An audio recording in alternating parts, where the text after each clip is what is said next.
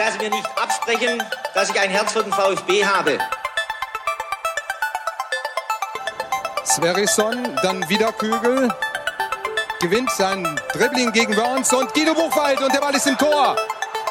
Nach 86 Minuten führt der VfB Stuttgart in Leverkusen mit 2 zu 1. Nach 1950, 52 und 84 gewinnt der VfB Stuttgart zum vierten Mal die Meisterschale. Jetzt müsste der Ball endlich noch einmal hereinkommen. Jetzt kommt er weit nach hinten auf Hitzesberger!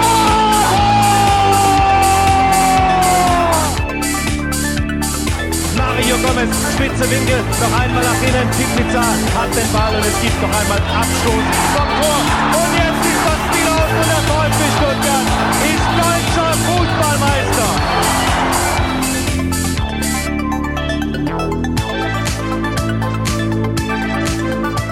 Herzlich willkommen bei STR. Mein Name ist Ricky und mit mir in der Leitung der Sebastian. Guten Abend, Sebastian. Schönen guten Abend, Ricky. Sebastian, was hast du so bieten? Ich habe 29 Grad in meiner Dachgeschosswohnung. Wie sieht's denn bei dir aktuell aus in dieser Hochsommerphase? Ähm, erste Etage, ähm, Jalousien waren den ganzen Tag runter. Ähm, also ich, ich habe jetzt keine genaue Temperaturengabe, aber ich schwitze nicht, erstaunlicherweise. Ich fühle mich sogar relativ wohl. Also ich glaube, so heiß ist es hier gar nicht. Oh, ich beneide dich, wirklich. Also äh, bei mir wurde ja mal das Dach saniert und da hieß es, wir machen da eine top aktuelle Wärmedämmung drauf. Die hilft zum einen natürlich, dass die Wärme nicht nach draußen strömen kann oder schlechter. Und auf der anderen Seite dämmt die dann auch noch vor großer Hitze. Und ich muss sagen, ist einfach klasse, dass ich das gemacht habe. Also es hat sich gelohnt, ausbezahlt, schlechthin. Also ich glaube, früher hat man 31 Grad hier oben, jetzt sind es nur noch 29. Und ich muss ganz ehrlich sagen, ein bisschen friere ich auch. Vielleicht hole ich mir noch eine Decke während der Sendung. ja, genau. Übergangsjacke. genau, da hole ich noch meine Übergangsjacke.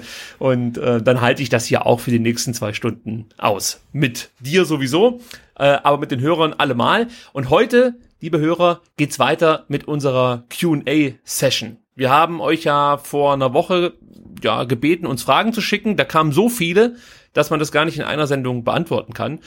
Also haben wir uns entschieden, wir machen ein paar Sendungen draus, vielleicht zwei, vielleicht werden es sogar drei. Und heute geht es eben mit dieser QA-Runde weiter, Teil zwei sozusagen. Aber wir haben auch noch viele weitere Themen mit dabei. Es gibt ja endlich den Bundesligaspielplan für die kommende Saison. Außerdem gibt es natürlich wieder jede Menge Transfer-Updates von uns für euch. Es gab das erste Testspiel. Klaus Vogt hat sich zu Wort gemeldet. Und Sebastian, es gab die erste Pflichtspiel-Niederlage für eine Mannschaft mit rotem Brustring. Und zwar für die U21 im altehrwürdigen WFV-Pokal. Und zwar im Viertelfinale. Hast du die Partie verfolgt? Hast du davon überhaupt was mitbekommen?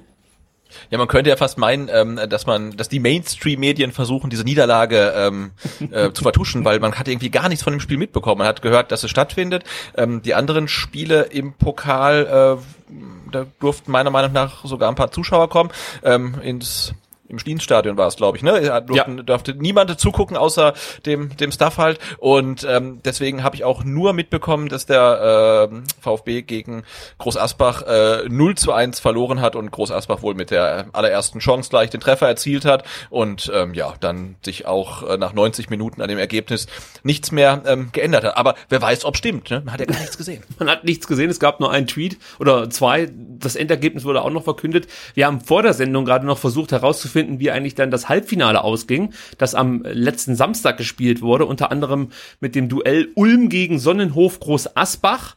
Äh, wir konnten es inzwischen in Erfahrung bringen. Die Ulmer haben die Groß Asbacher 6 zu 0 weggeballert, könnte man sagen. Und äh, für Fedelbach war auch im Halbfinale Schluss. Die TSG Balingen gewann mit 4 zu 0 und jetzt haben wir einfach das Finale Balingen gegen Ulm. Das ist eigentlich das, was sich WFV-Pokalfreunde gewünscht haben, glaube ich auch. Das ist ein Traumfinale, kann man so sagen. Klingt, klingt auf jeden Fall super, ja. also der Pokalschlager dann am 22.8. irgendwo in Süddeutschland. das muss jetzt auch mal reichen mit WFV-Pokal. Ja, genau, aber wichtig, dass es auf jeden Fall noch zu Ende gespielt wird und keine, keine Sau City-Spiele irgendwie, ähm, aber Hauptsache zu Ende gespielt. Das ist ein äh, legitimer Kritikpunkt. Denn das verstehe ich wirklich nicht, warum es nicht wenigstens ein paar Highlights auf VfP TV von dieser Partie gibt. Also es kann ja jetzt nicht so schwer sein, da bewegte Bilder äh, irgendwie aufzuzeichnen, dass man vielleicht nicht das ganze Spiel streamt, okay. Ja, der VfB ist in Sachen Streaming eh nicht so prall aufgestellt, aber da hätte man vielleicht vielleicht ja, wenigstens so ein paar Highlights irgendwie äh, den Fans zur Verfügung stellen können. Ähm, ja, wurde leider nicht. Ja, es wäre vielleicht auch trotz des Ergebnisses ein bisschen Eigenwerbung auch dann für die U21 gewesen, weil jetzt gerade wenn die Profis halt nicht spielen oder nur äh, Testspiele bestreiten, ist natürlich auch ähm, die Aufmerksamkeit dann ein bisschen größer, die die Amateure dann abbekommen würden und dass man die Chance dann nicht nutzt. Ähm, ja, finde ich ein bisschen komisch. Vielleicht gibt's gute Gründe dafür, aber also ich hätte mir gerne, wie gesagt, zumindest mal ein, ein paar Highlights ähm, angeguckt, aber dass man halt wirklich so gar kein äh, Bewegtbild von dem Spiel dann bekommen hat. Hm, komisch. Die erste Enttäuschung des Jahres, sag's wie es Ja. ist, der Saison. okay, dann kommen wir ähm, direkt zu äh, dem Bundesligaspielplan, der am vergangenen Freitag veröffentlicht wurde. Ähm, wie war es bei dir? Wa- Warst du gespannt? Hast du Bock drauf gehabt? Also löst das in dir was aus oder äh, ist dir das eigentlich wurscht, weil du die Einstellung vertrittst, man muss sowieso gegen jeden mal spielen? Ähm, ja, ich find's für einen Aufsteiger dann tatsächlich ein bisschen wichtiger als jetzt für einen, für einen etablierten. Also ich glaube, wenn du jetzt äh, Fan von, klar, Bayern München bist äh, oder auch von Mönchengladbach oder vielleicht auch von Freiburg, ich glaube, dann kann dir der Spielplan relativ egal sein. Ähm, aber jetzt als Aufsteiger finde ich es dann schon nicht ganz unwichtig, äh, ob du an ersten fünf, sechs Spieltagen dann halt ähm, Gegner hast, die du eher der unteren Tabellenhälfte zuordnest oder ob dann gleich die ganz schweren Gegner kommen, weil wenn du halt an ersten fünf Spieltagen dann wirklich äh, Bayern, Leipzig, Dortmund, Gladbach bekommst, dann musst du ja quasi davon ausgehen, ähm, dass du am Anfang wenig Punkte holst und das kann dann ja bei dem ein oder anderen Verein, wo der Trainer ähm, oft nicht ganz so fest im Sattel sitzt, dann ja schon zu Unruhen früher, äh, ganz früh in der Saison. Und deswegen habe ich schon relativ gespannt ähm, drauf geguckt, war dann aber ein bisschen enttäuscht erneut, ähm, dass es gar nicht mehr diese große DFL-Show gibt, wo dann irgendwelche Logos animiert durch über den Bildschirm, weißt du es noch, wo sich dann Sachen drehen und dann dauert es immer 30 Sekunden, bis eine, pa bis eine Paarung dann stand. Ähm, das gibt's gar nicht mehr, ne? Ist irgendwie wird jetzt so, so rausgerotzt einfach. Also ein das schade. muss ich ehrlicherweise gestehen, habe ich mir noch nie angeguckt, Sebastian. Also da scheinst du irgendwie, äh, also wirklich wieder einen Schmankerl gefunden zu haben, das an mir vorbeiging bislang. Also es war wirklich so, dass ich eigentlich immer um zwölf dann ähm, entweder jetzt auf vfb.de gegangen bin oder auf bundesliga.de und dann geschaut habe, äh, wer muss denn wann gegen wen antreten. Und was ist das Erste, was man als VfB-Fan natürlich immer macht, wenn man den neuen Spielplan sieht? Man schaut, hat man am ersten Spieltag ein Heimspiel. Denn das bedeutet, hast du am ersten Spieltag ein Heimspiel, hast du auch am letzten Spieltag ein Heimspiel. Das ist eigentlich immer so. Und als ich dann sah, ja, wir spielen zu Hause gegen Freiburg, dachte ich mir, cool, wir haben also das letzte Spiel in der Saison dann auch zu Hause und können da halt dann, ähm, ja, einfach eine erfolgreiche Saison im besten Fall äh, feiern. Aber dann fiel mir wieder ein, nee, Moment mal, wir sind ja mitten in der Corona-Pandemie. Es Man sollte jetzt nicht davon ausgehen, dass am, ähm, wann wird das sein? Am, gibt es da schon ein genaues Datum, wann die Saison beendet werden soll? Mitte Mai, meine ich mich zu erinnern. Ja, also es, es wird nicht so sein, dass wir Mitte Mai alle zusammen im Stadion feiern können. Und der kleine Schwenk, den muss ich auch noch ganz kurz machen. Ich habe mir am Montag war es genau die Bielefeld-Dokumentation angeguckt, als ähm, oder ja, da wird Arminia Bielefeld über eine komplette Saison begleitet und ja, es gibt dann halt viele Interviews mit ähm, den unterschiedlichen äh, äh, Spielern und und natürlich, wie heißt er denn, der Trainer Trainer Uwe Neuhaus, die werden halt zu der Saison befragt und da sieht man immer wieder ja so ein paar Einblicke, wie es wie es direkt vor der Kurve mit den Fans und eben den Spielern so abging. Und als ich das gesehen habe, habe ich wieder gemerkt, wie sehr ich doch diese vollen Stadien vermisse. Also ein bisschen gewöhnt man sich ja fast schon dran, dass die Stadien leer sind. Ich habe ja letzte Woche, glaube ich, davon erzählt, dass ich einmal schon dachte, Mensch, die sollen jetzt mal ruhig sein da in Paris. und jetzt, wenn man jeden Tag wirklich dann äh, absolute Top-Mannschaften sieht und die Stadien sind leer, gewöhnt man sich ein Stück weit daran. Und plötzlich guckst du die Doku und merkst, was für eine Wucht eigentlich die Fans haben. Also es fehlt äh, was ganz Entscheidendes. Es ist im Endeffekt Fußball ohne den zwölften Mann. Ich weiß, es klingt jetzt schon so ein bisschen äh, polemisch fast schon oder äh, äh, ich mache da vielleicht auch ein bisschen mehr draus, als es letzten Endes ist, aber es fehlt brutal. Also wenn du das dann so siehst, die direkten Aufnahmen vor dir hast und die Fans und die und die Spieler zusammen feiern siehst, puh, also da muss ich ganz ehrlich sagen, ist das, was wir gerade nur jetzt erleben, eine ganz komische Art Fußball. Ja, und dann Ja, ist auch gestern- direkt mein, mein, meine Vorfreude wieder verpufft. Ja, mir ist auch gestern so aufgefallen, dass, dass, dass Fußball gerade irgendwie komplett äh, surreal ist. Also ich habe echt jetzt äh, gestern zum ersten Mal dann glaube ich einen, ähm, nee, zum zweiten Mal ein Geisterspiel ohne VfB-Beteiligung gesehen und ich hatte dann äh, wirklich um, um Viertel nach acht nur gesehen, ja, in einer Dreiviertelstunde spielt Bayer Leverkusen gegen Inter Mailand. Warum spielen die jetzt gegeneinander? Ich hatte das zugegebenerweise auch im Vorfeld nicht so wirklich verfolgt, wie Bayer Leverkusen sich in der Euroleague geschlagen hatte, aber dass die auf einmal gegeneinander spielen, fand ich irgendwie, ja, wie gesagt, komplett surreal. Dann habe ich es mir auch angeguckt, dann stand es zur Halbzeit, glaube ich, 2-1 1 Genau. für, für Inter Mailand. Und dann habe ich mich gefragt, Gibt es eigentlich ein Rückspiel? Und ich hatte keine Ahnung, ob es ein Rückspiel gibt oder nicht. Und dachte, das ist äh, klar natürlich einmal einerseits meiner ähm, äh, ja meiner Interessenlosigkeit am europäischen Fußball, ähm, der ist es geschuldet, aber andererseits auch, ne, du weißt gerade nicht, wann, wer, wo, nach welchem Modus gegeneinander spielt, wenn du dich halt nicht wirklich dafür interessierst. Und äh, das fand ich dann schon irgendwie brutal. Also dass ich weder wusste, wo sie spielen, noch wie der Modus ist und und überhaupt und irgendwie ja jeden Tag jetzt irgendwie ein Spiel. Ähm, ga- ganz ganz seltsam gerade finde ich. Ja, da, bei Da gibt es so ein Spiel, so ein Spielplan, dann natürlich wieder so ein bisschen Geborgenheit fast schon. Ja, weil man hofft, dass es dann irgendwann vielleicht auch mal wieder ganz normale Spiele mit äh, Zuschauern im Stadion gibt. Genau, und weil es halt tatsächlich auch der normale Rhythmus ist und du weißt, okay, ein Heimspiel gegen Freiburg ist dann äh, tatsächlich in Stuttgart ohne Fans, okay, aber es ist in Stuttgart und du spielst halt nicht irgendwie gleich am nächsten Tag das nächste Spiel und nicht die Spieltage äh, eins bis fünf irgendwie innerhalb von einer Woche im Turniermodus oder so, was ja Abwarten, Sebastian. wir sind nur eine, wir sind nur eine weitere Corona-Infektion in Köln davon entfernt, dass man sich da vielleicht nochmal neue Gedanken machen muss. Da gab es ja jetzt schon die ersten Fälle. Ich glaube, zwei Spieler sind betroffen. Also Ja. die ersten neuen Fälle, so muss man sagen. Und äh, auch da bin ich noch nicht so überzeugt davon, dass wir hier komplett ohne äh, Corona-Unterbrechung durchkommen. Was äh, daran liegt, dass also man, man muss ja noch mal überlegen, wie das damals war mit Dresden. Die mussten ja in Quarantäne und das Ganze wurde publik, bevor die Saison wieder neu gestartet wurde. Ich frage mich, wie es jetzt halt ist, wenn du schon einen Spieltag gespielt hast, ja, und dann tritt, äh, was weiß ich, bei einer Mannschaft vier, fünf Corona-Fälle auf, müsste dann nicht auch die Mannschaft, gegen die sie davor gespielt haben, in Quarantäne? Und wenn das der Fall ist, äh, fallen plötzlich zwei Mannschaften aus, kannst du dann überhaupt noch normal weiterspielen? Also können wir dann den Spielbetrieb sozusagen noch aufrechterhalten oder muss man dann schon wieder gucken, ob, ob das überhaupt noch ähm, gerecht ist oder ob, ob da eine Wett Wettbewerbsverzerrung vorliegt. Denn eins steht fest, so wie das mit Dresden gelaufen ist, wäre es wahrscheinlich mit einem etwas bekannteren Bundesligist nicht abgelaufen. Äh, also stell dir vor, Dortmund oder Bayern hätte solche Probleme und Auflagen gehabt von ihren Gesundheitsämtern, weil es genügend Fälle gegeben hätte, ja, dann bin ich mir sicher, hätte die DFL sich was anderes einfallen lassen müssen. Und Dresden hat man halt einfach absteigen lassen und hat sich gedacht, ja, mein Gott, es ist halt Gott sei Dank nur Dresden. Das äh, ja, könnte uns jetzt auch Ja, eine also das, das kann auf jeden vorstellen. Fall noch lustig werden. Ich habe jetzt auch äh, gelesen, wie in, in Brasilien haben sie ja die Saison auch wieder begonnen, beziehungsweise spielen die alte Saison noch zu Ende und das halt äh, angesichts immer noch steigender ähm, Infektionszahlen und die macht natürlich auch dann vor den Teams nicht halt und da sind dann schon äh, Spiele ähm, Corona-bedingt ähm, abgesagt worden, weil die eine Mannschaft dann auf einmal irgendwie äh, ein paar positive Testergebnisse hatte und die andere Mannschaft stand aber schon auf dem Feld und hat sich warm gemacht, da muss abgebrochen werden. Also ähm, es wird, glaube ich, eine ganz besondere Saison werden. Ja, und wir gucken jetzt mal so ein bisschen auf den Spielplan und geben unsere Einschätzung ab, ob der VfB jetzt ein gutes Auftaktprogramm hat oder eher ein schweres. Also los geht es dann direkt am ersten Spieltag mit dem äh, Baden-Württemberg-Duell, wie Sven Missentat sagt, gegen den SC Freiburg zu Hause. Äh, danach kommt Mainz, also wir nehmen jetzt einfach mal die ersten fünf Spiele als Block. Dann ähm, kommt Leverkusen nach Stuttgart, dann geht's nach Berlin und dann kommt der erste FC Köln. Das sind die ersten fünf Spiele, Sebastian. Was sagst du, wie viele Punkte sollte der VfB aus diesen ersten fünf Spielen holen?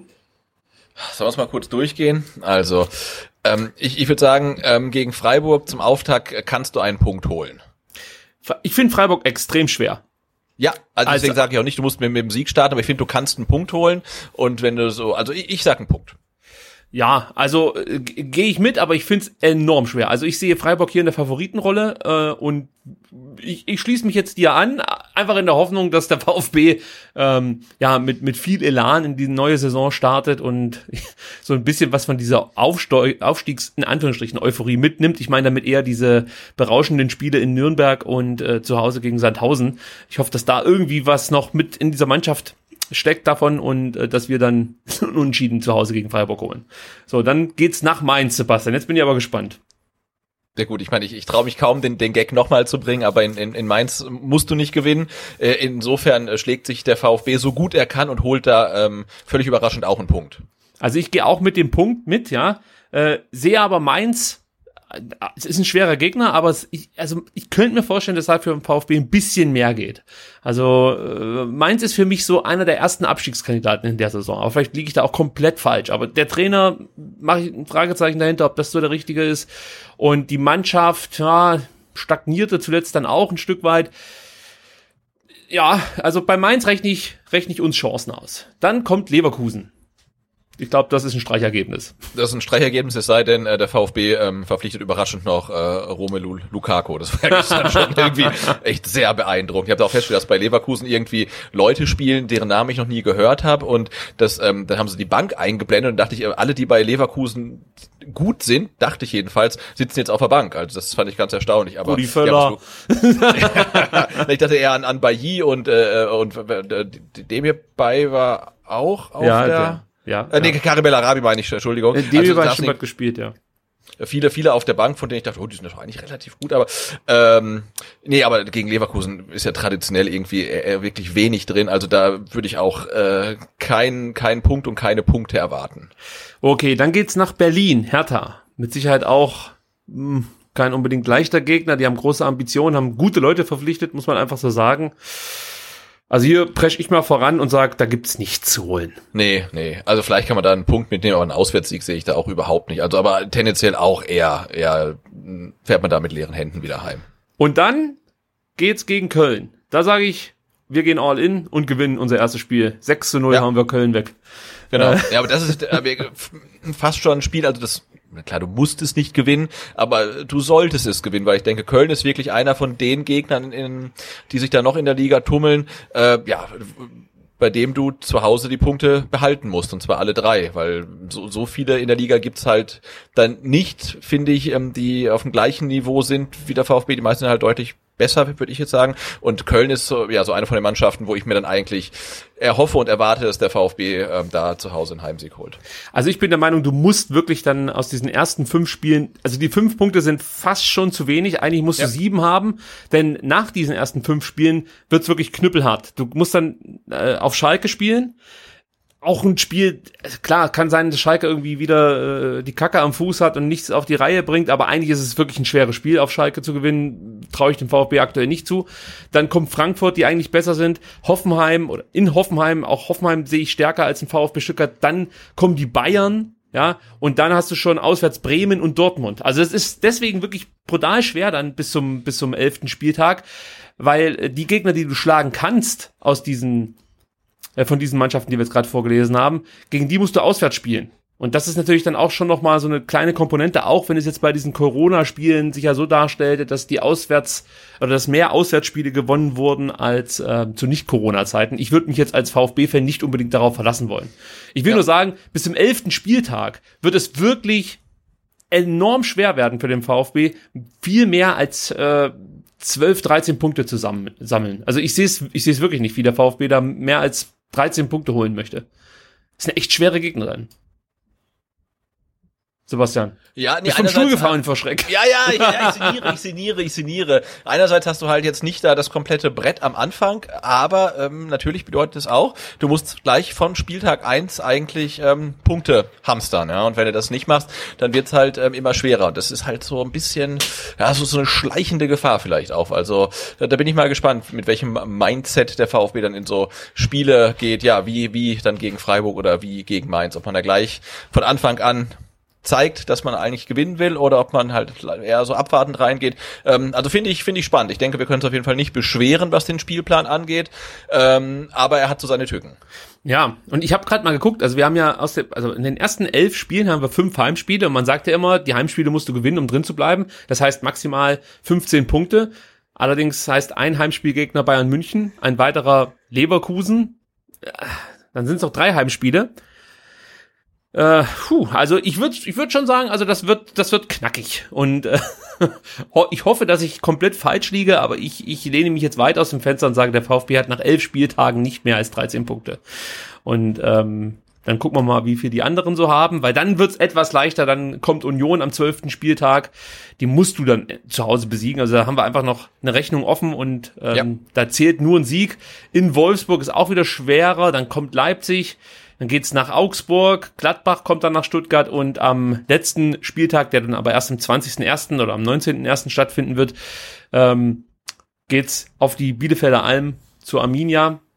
Und auch da würde ich jetzt sagen, wenn du in der Klasse bleiben möchtest, musst du dieses Spiel gewinnen. Also ich würde ich würde jetzt mal mich festlegen wollen und würde sagen, wenn der VfB aus der Hinrunde 18 Punkte holt, dann halten sie die Klasse. So, Das lege ich mich ganz konkret schon fest. So. ja, warum denn nicht? Nein, ich denke halt, du hast halt in der Rückrunde dann äh, leichtere Gegner zu Hause als in der Hinrunde. Und darauf hoffe ich jetzt einfach so ein bisschen, dass, dass du dann zu Hause mehr Punkte holen kannst. Weil gegen Leipzig, sind wir ehrlich, gegen Leipzig, gegen äh, Bayern und gegen Leverkusen wirst du zu Hause wahrscheinlich nichts holen. Selbst gegen Gladbach glaube ich nicht, dass wir zu Hause gewinnen werden. Also sind vier Spiele dabei, die ich eigentlich schon so ein Stück weit abschreibe von 1, 2, 3, 4, 5, 6, 7, habe ich es richtig gezählt, ja, sieben Heimspielen. Ja, und dann hoffen wir halt darauf, dass auswärts der ein oder andere Punktgewinn gelingt und ähm, dass wir dann nicht mit allzu viel Druck, also letzter Platz oder so, äh, in, in, die, in die Rückrunde gehen können. Mal gucken, wie sich das dann alles so darstellt. Ja. Gut, Sebastian, dann gucken wir mal auf das eigentliche Thema, das wir heute beackern werden, nämlich die Fragen unserer Hörer.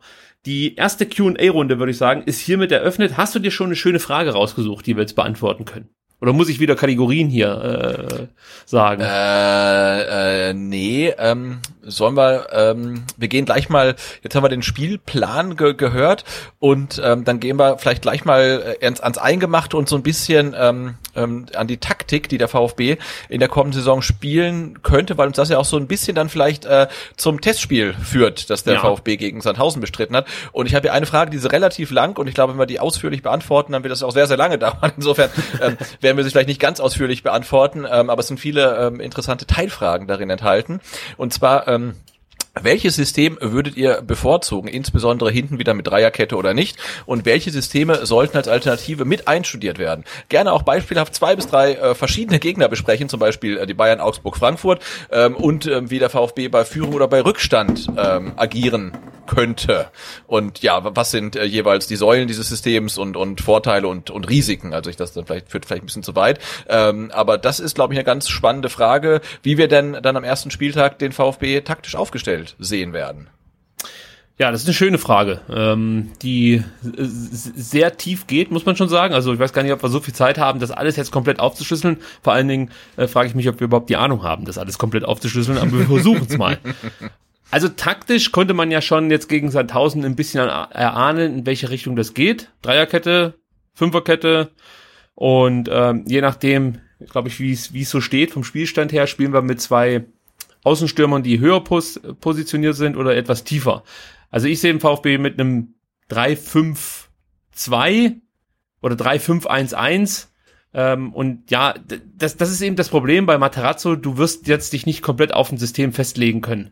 Weil das bei Materazzo, das war schon immer so, sehr fluide ist. Je nachdem, wie das Spiel läuft, je nachdem, wie die Spielsituation sich aktuell darstellt. Und da verändert sich während dem Spiel enorm viel. Und deswegen ist es ganz schwer, ihn da wirklich auf ein System festzulegen. Aber ich denke schon, dass wir uns hinten einstellen können auf Anton als den zentralen Innenverteidiger.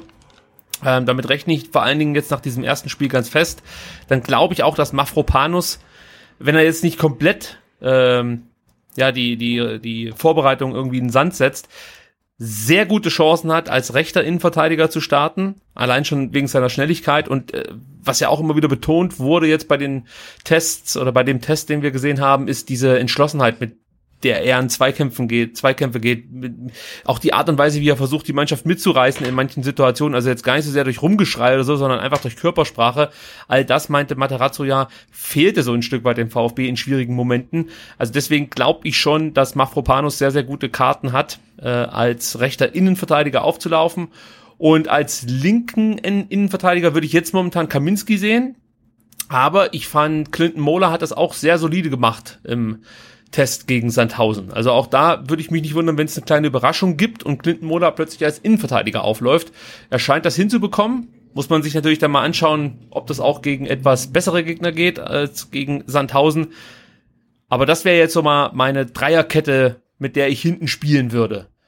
Und über die Außen ist es dann halt einfach auch eine Frage des Gegners. Also mir hat, jetzt muss ich mal ganz kurz die Aufstellung aufrufen, damit ich nämlich keinen Käse erzähle.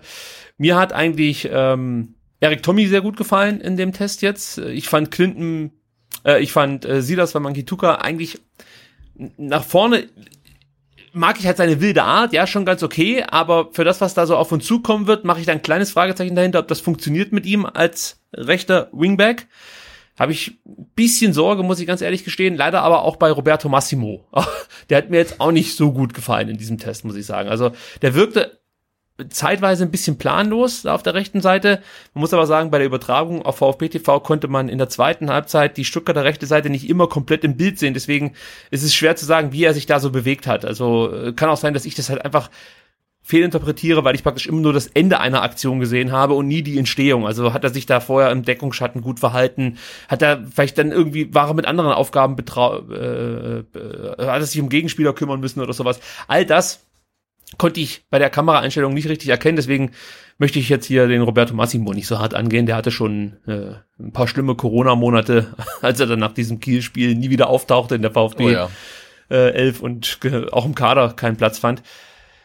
Ja, aber ich, ich tendiere zu Tommy nach diesem ersten Test und hm, dann wird's echt schwer für mich. Also Egloff hat mir echt auch gut gefallen als äh, Außenbahnspieler, als Klasse. Der hat als wirklich als klassischer rechter Flügelstürmer gespielt. Also ich glaube jetzt nicht, dass du Egloff jetzt als Wingback umschulen wirst oder dass man da irgendwie sich was ganz Neues versucht. Aber äh, vielleicht wird's ja auch ähm, der Kollege Stenzel der dann eher einen defensiveren ähm, Wingback spielt. Das kann man vielleicht auch nochmal sagen. Beim Testspiel jetzt am Wochenende war es ja so, dass sich Erik Tommy immer eher ein Stück weit zurückfallen lassen hat und aus der Dreierkette eine Viererkette gemacht hat und Silas hat sich nicht so weit zurückfallen lassen. Und jetzt könntest du das natürlich auch auf der rechten Seite machen, dass du sagst, okay, äh, der Stenzel lässt sich ein Stück zurückfallen, dann haben wir wieder eine Viererkette und dafür bleibt Tommy etwas offensiver. Also da in der Defensive sehe ich wirklich viele Möglichkeiten. Im Mittelfeld sehe ich äh, ganz klar ja, zwei Sechser. Ähm, mir hat Castro sehr gut gefallen, muss ich, muss ich sagen. Also war echt eine sehr, sehr solide Vorstellung von ihm. Und ähm, Endo ist, glaube ich, auch gesetzt mit seiner Art und Weise, wie er Fußball spielt. Also da sehe ich auch wenig Chancen, dass da, ähm, ja, wen gibt's denn da noch? Karasor seinen Platz findet. Mangala ist natürlich auch noch ein Kandidat. Förster ist noch mit dabei. Mensch, das ist echt nicht leicht. Also hm, was sagst denn du, Sebastian? Ob, ob, ob Karasor eventuell noch ein Kandidat für die Innenverteidigung ist, weil ich meine, laut Kicker war ja immerhin unser notenbester Innenverteidiger der vergangenen Saison. Also ich weiß gar nicht, äh, wo er äh, vorgesehen ist.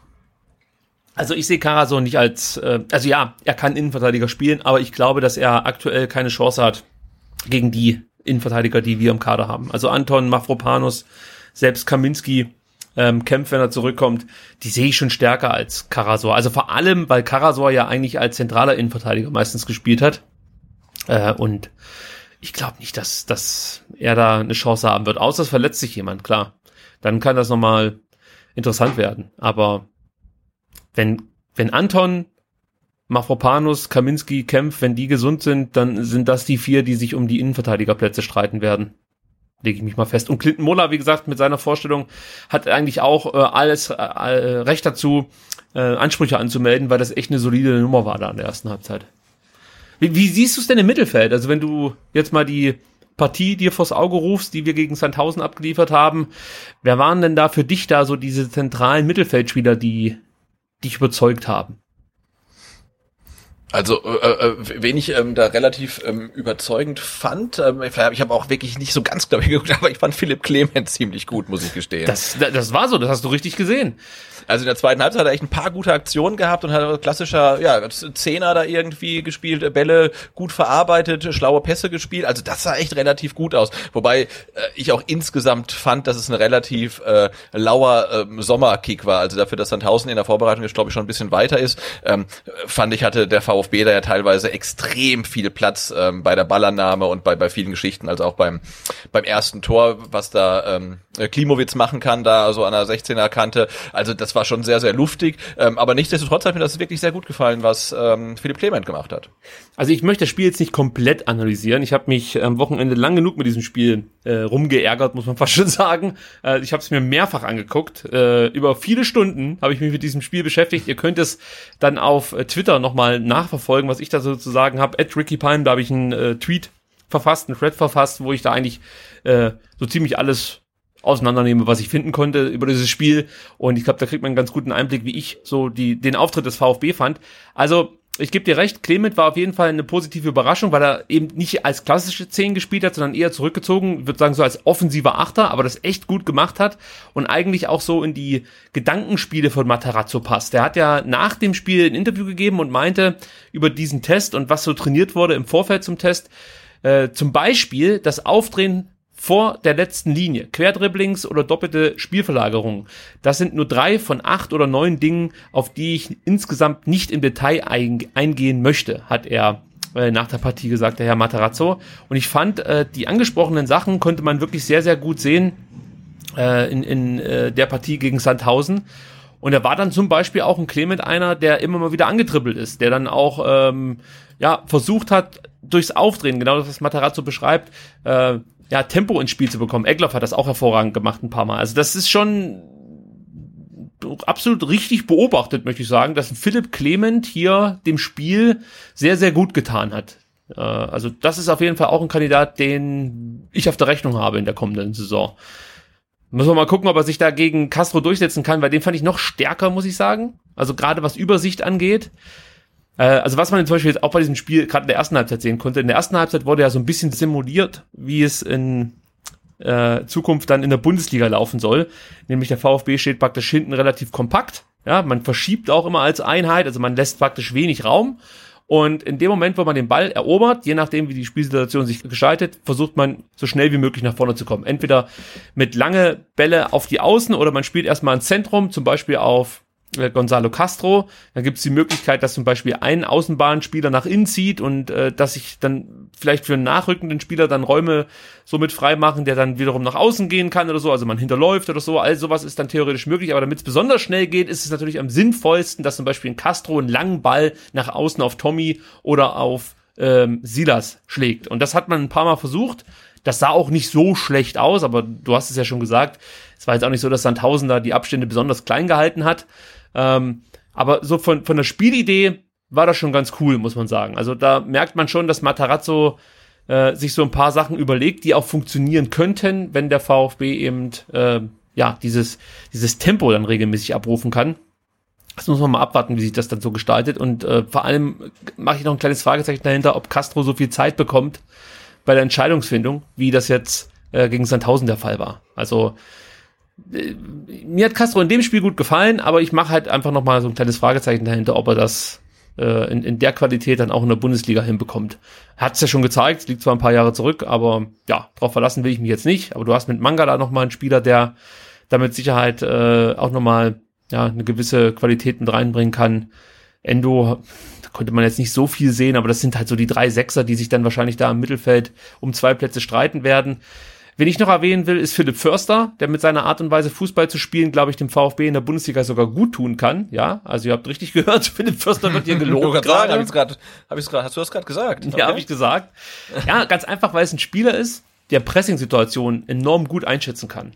Also ähnlich übrigens wie Egloff. Egloff ist auch ein Spieler, das hat er schon in der U19 gezeigt, der ein Gespür dafür hat, wann er den Gegner anlaufen muss oder wenn er nachsetzen muss, wenn zum Beispiel ein Mitspieler ein Gegner anläuft, äh, hat, der hat einfach das Gespür dafür, wenn er sich mit einschalten muss, wenn er Druck erzeugen muss. Und ich möchte aber jetzt trotzdem kurz bei Förster bleiben. Das hat er ein paar Mal in der ersten Halbzeit gezeigt, dass er im richtigen Moment angelaufen ist und zum Beispiel dann Mitspieler äh, diese Situation nicht so gut eingeschätzt hat und dadurch dann der Druck, der erzeugt wurde durch Förster, dann nicht zu dem gewünschten Erfolg führte. Ähm, da sehe ich schon wirklich eine Qualität von Förster und das könnte ich mir auch echt gut vorstellen in der Bundesliga, dass er dann mit seiner, ich sag mal, aggressiven Art den ein oder anderen Ballverlust provozieren kann. Also den möchte ich nicht gänzlich abschreiben, obwohl ich das ja schon getan habe. Aber dieser Auftritt, wo so ein bisschen simuliert wurde, ähm, wie, wie Bundesliga-Gegner dann auf uns treffen könnten, nämlich mit viel Ballbesitz und äh, wir haben einfach nur kurze Umschaltmomente, wo wir schnell reagieren müssen oder wir müssen halt einfach richtig pressen. Ähm, da konnte er schon auf sich aufmerksam machen mit guten Aktionen.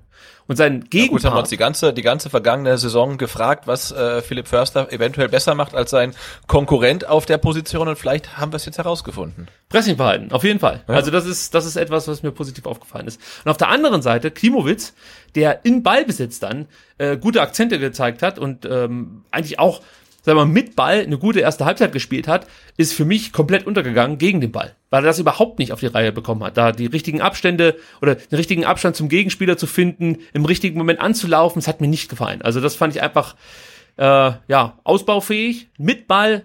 Echt ein cooler Spieler, auch mit vielen Ideen, die, die ihm dann so äh, durch den Kopf schießen. Also du merkst richtig, dass das jemand ist, der vor Spielfreude fast schon oder wie sagt man, vor Spielfreude Strotzt. sprüht. Strotzt, so war es, nicht sprüht. Äh, das merkt man ihm schon an, aber gegen den Ball fand ich's fand ich sehr überschaubar. Also ich glaube, da müssen wir uns noch mal nach einer Alternative umgucken, nicht auf dem Transfermarkt innerhalb der Mannschaft. Also gibt es ja genügend Leute, die die Position spielen können. Und abschließend möchte ich dann auch noch, wenn wir schon bei dieser Analyse des Spiels sind, bei dieser kurzen, sagen, dass ich bei Al Gadoui mir nicht ganz so sicher bin, ob's tempotechnisch reicht für die Bundesliga. Also da gefiel es mir deutlich besser, als dann Gonzales in der zweiten Halbzeit von Beginn an äh im Sturm spielen konnte. Ähm, ja, einfach wie er die Bälle verarbeitet und mit welcher, mit welchem Tempo er dann auch äh, Bälle verarbeitet, das, das ist eine ganz andere Qualität. Auch das Andribbeln, was Matarazzo ja ein Stück weit gefordert hat, macht er viel besser. Das Aufdrehen sowieso, da hat einfach viel mehr Tempo und äh, wenn Gonzales beim VfB bleiben könnte und dann als Neun spielen könnte, ich glaube, das, das, das wäre gar nicht so scheiße. Also. Ja, weil über links bist jetzt ja quasi, fand ich, mit, mit, mit Tommy vermutlich ganz gut aufgestellt und mit Gonzales vielleicht noch ein Stück besser. Ähm, also hast du links zwei eigentlich und dafür halt in der Mitte irgendwie ein Loch. Also weil selbst wenn Kalajdzic spielt, ich meine, ich, ich glaube nicht, dass er halt der, der großartige Knipser ist, äh, sagt er von sich selber auch, wenn ich mich recht erinnere. Mhm. Und da, da hast du halt irgendwie so ein, so ein gewisses äh, äh, Vakuum. Und äh, also ich sehe das mit Gonzales halt irgendwie total ähm, kritisch, vor allen Dingen, wenn er halt dann vielleicht erst Ende September oder so wechseln sollte, dann bist du ja äh, eigentlich komplett am Arsch. Also ja. ich, ich, ich fände äh, gut, ähm, ich glaube, der, der Dortmund hat's ja gemacht bei ähm, Sancho, dass die ihm ja intern eine Deadline gesetzt haben. Ja? Und ich finde, eigentlich müsstest du es ja auch ähm, bei Gonzales machen und sagen, hey, also du kannst bis äh, 31.8. kannst einen neuen Verein bringen und danach lassen wir dich nicht mehr gehen, egal was da noch für Angebote kommen, weil du musst irgendwie eine gewisse Planungssicherheit haben. Und äh, ja, wenn du jetzt theoretisch mit Gonzales als Neuner dann oder, oder zentraler Stürmer in die Saison gehst und der geht dir dann nach zwei Spieltagen von Bord oder so, dann äh, wird's ja ganz schwierig, weil so schnell kriegst du dann ja keinen Ersatz mehr und äh, das bereitet mir echt äh, großes, äh, großes Bauchweh. Ja, äh, wenn man es jetzt rein aufs Sportliche runterbricht, da gebe ich dir da recht, aber der VfB wird die Kohle brauchen und wird ihm deswegen auch keine Deadline setzen. Also ich bin mir nee, relativ kriegst, sicher. Aber, genau, ja, aber, aber ich bin mir sicher, die wollen die, die nehmen die, die, das Geld ist denen wert wichtiger als ein äh, Verbleib von Gonzales. Also die, da bin ich mir sicher. Vermutlich schon, aber ne, was ist dir, äh, was ist dann die Kohle wert, wenn er halt wirklich halt ja Anfang Oktober noch geht oder so? Du, du kriegst ja in der Zeit auch für das Geld dann keinen keinen Ersatz mehr und dann hast du ihn quasi äh, zu zu Corona zum Corona-Kurs verkauft und wenn du das Geld dann wieder auf den Transfermarkt bringen kannst, dann sind vielleicht schon wieder ganz andere ähm, Gegebenheiten. Ähm, ich finde das äh, total schwierig. Ich, ich vermute einfach, dass man dann halt wirklich auf Al und Kalajdzic setzen wird. Das also, finde ich auch ganz, ganz schwierig. Ja, auf jeden Fall, das ist eine Gefahr, gar keine Frage. Aber ich, ich behaupte jetzt mal natürlich, in der perfekten Welt wechselt, wenn er wechselt, Gonzales nächste Woche und der VfB präsentiert drei Tage später äh, den Nachfolger. So, das ist, das ist wahrscheinlich für alle Parteien ähm, die Idealvorstellung. Aber ich bin mir sehr sicher, wenn am 3. Oktober oder am 4. Oktober nochmal ein Angebot für Gonzales reinkommt für 22, 23 Millionen Euro, was ich mir überhaupt nicht vorstellen kann, dass irgendein Verein diese Summe hinlegen wird, aber wir nehmen es jetzt einfach mal an. Dann wird Sven Misselt halt sagen, tja, dann müssen wir gucken, ob wir jetzt noch in zwei Tagen Ersatz herbekommen und wenn nicht, also der Gonzales kann auf jeden Fall gehen für die Summe. Da bin ich mir dann doch schon relativ sicher. Aber ich hoffe, ja, das, hoffe, das glaube ich auch. Und ich glaube, es wird wird oder wird dann ein großes Problem werden, weil das ja ja da können wir das können wir sehe halt nicht, wer wer halt die nötigen äh, Tore dann schießen soll, um deine 18 Punkte nach 17 Spieltagen dann äh, äh, erzielt zu haben. Ja, das wird eng gar keine Frage. Ansonsten, das ist natürlich, äh, jetzt einmal von diesem Testspiel, um da nochmal drauf zurückzukommen, äh, ist natürlich jetzt wenig aussagekräftig. Ein Test gegen Sandhausen, ähm, äh, das Ergebnis insgesamt, muss man vielleicht sagen, ist ein bisschen zu hoch ausgefallen. Also Sandhausen hatte gute Chancen in der ersten Halbzeit, da hat der VfB auch ein paar Mal gezeigt, wenn der Gegner ein bisschen mehr Tempo ins Spiel bringt, ja, und dann mit so einfachen Tricks wie eine Seitenverlagerung, ja, so Tricks in Anführungsstrichen, ähm, ähm, angreift, dann hat der VfB schon doch große Probleme. Jetzt haben wir ja im Nachhinein gehört von Matarazzo, dass er ähm, in der ersten Trainingswoche hauptsächlich das Spiel mit dem Ball trainiert trainieren, trainieren lassen hat. Also ich kann ganz kurz mal sein Zitat vorlesen hier. Es war Absicht, dass wir tiefer stehen und dem Gegner den Ball geben. Wir wollten die Bundesliga imitieren. Da werden wir auch nicht immer den Ball haben. Es ist, es war wichtig, dass wir das Gefühl bekommen, wir laufen hinterher, wir haben nicht den Ball. Grundsätzlich brauchen wir Fitness, um unsere Spielidee durchzubringen. Besonders benötigt man eine wiederholte Sprintfähigkeit, wenn man auf Konter setzt. Wir wollen auch den Ball haben und uns durchs Kombinieren im eigenen Ballbesitz Erholung schaffen. Und jetzt kommt ähm, noch der Zusatz, äh, über den ich gerade gesprochen habe. Ähm, nee, den habe ich ja vorhin schon vorgelesen, oder? Mit dem Aufdrehen und mit der doppelten Spielverlagerung mhm. und Querdribblings. Okay, dann brauche ich das jetzt nicht nochmal machen. Ja, aber man, man hat jetzt trotzdem wieder durchlesen können, dass der VfB eben in der ersten ähm, Woche der Vorbereitung eher die Offensive trainiert hat. Die Defensive sei wohl jetzt dran. Das können wir uns dann am Freitag anschauen, wenn es gegen Olympique Marseille geht. Äh, ich glaube um 17 Uhr bei Sport 1 live dann ähm, von allen oh. VfB-Fans ja zu begutachten. Übrigens, das ist ja auch der Grund, warum es überhaupt zu dieser Partie gekommen ist. Also das ist ja praktisch ein, äh, ähm, ein TV-Spiel sozusagen, das da von irgendwelchen Vermarktungsagenturen verkauft wurde an Sport 1. Also das, das ist jetzt keine äh, kalkulierte Geschichte gewesen, dass man gesagt hat, ja komm, wir, wir spielen jetzt mal gegen Marseille, weil da können wir ganz, ganz besonders gut das und das testen, sondern hier steckt eine Marketingagentur ähm, dahinter, die das Ganze verkauft hat und äh, ja, der VfB fliegt dann halt einfach mal für zwei Stunden Fußball äh, in die Nähe von Marseille und absolviert da ein Testspiel und fliegt dann wieder zurück. Und Sport 1 hat dann vielleicht ein paar Zuschauer mehr. Äh, für die genau, und der VfB paar, verdient noch ein paar, paar Euro dran und wir müssen ja jetzt auch gerade auf jeden Euro gucken. Also, Jeder Euro zählt, absolut. Ja, aber das ist ja brutal eigentlich, ne, dass die immer noch Geld dran verdienen, obwohl sie mit 50 Mann äh, da, da kurz ähm, hinjetten, aber egal. Was mir zum Testspiel noch aufgefallen ist, äh, ähm, äh, Natai war auf äh, Sandhäusner Seite relativ gut, fand ja. ich am Anfang. Das war auch noch Hat Spaß gemacht. Eine sehr gute Beobachtung, ja, absolut richtig und macht mir so ein bisschen Hoffnung auf das, was da so kommen wird, weil wir haben ja letzte Woche schon darüber philosophiert, ob er dann die Qualität, die er in der dritten Liga gezeigt hat, auch in der zweiten Liga auf den Platz bekommt. Natürlich dieses eine Spiel oder diese ersten 45 Minuten, auch die sollte man jetzt von ihm noch nicht so hoch hängen, aber das sah halt schon echt gut aus. Also das war eigentlich der auffälligste Spieler in der ersten Halbzeit von Sandhausen. Fast alle gefährlichen Aktionen liefen über ihn, über ihn. Also ähm, das war schon sehr verheißungsvoll. Das ist mir auch aufgefallen, ja. Genauso wie es mich auch gefreut hat, dass ähm, ähm, Lilian Eckloff dann, als er eingewechselt wurde, äh, halt nicht aussah wie ein U19-Spieler, der jetzt bei den Profis spielt, sondern ähm, der, er fiel halt jetzt so erstmal gar nicht auf. Also äh, auch nicht negativ, dass er irgendwie kleiner, schmächtiger, langsamer ist oder so. Also das fand ich gut. Du hast ja das Pressingverhalten von ihm schon angesprochen. Das hatte ich auch, dann war diese eine Situation da. Ich glaube, die jetzt da auch im, im Hinterkopf, wo ein Teamkollege von ihm irgendwie ähm, attackiert. Ja. Äh, der Sandhäuser-Spieler kann den Ball halt dann nicht mehr wirklich kontrollieren und er erkennt das und geht halt sofort drauf und kann dann wirklich allein durch, durch Körperlichkeit auch dann äh, den, den, den Ballgewinn da erzwingen halt. Ähm, also das, das fand ich klasse, weil er da ja echt gezeigt hat, also jetzt zumindest in diesem Spiel, wo jetzt nicht mit dem Messer zwischen den Zähnen gekämpft wurde, ähm, dass er da ähm, durchaus auch körperlich mithalten kann gegen gestandene Zweitligaspieler. Also das äh, ähm, hat mir hat mir sehr gut gefallen.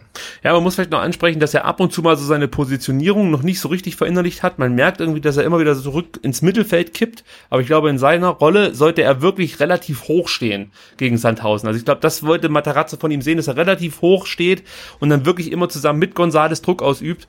Ähm, und wenn er das gemacht hat, entstand, entstanden eigentlich immer Fehler auf der Gegenseite. Und ähm, du hast ja gerade eben schon gesagt, er bringt eigentlich dann doch schon mehr Körperlichkeit rein, als ich ihm das zugetraut hätte zum jetzigen Zeitpunkt.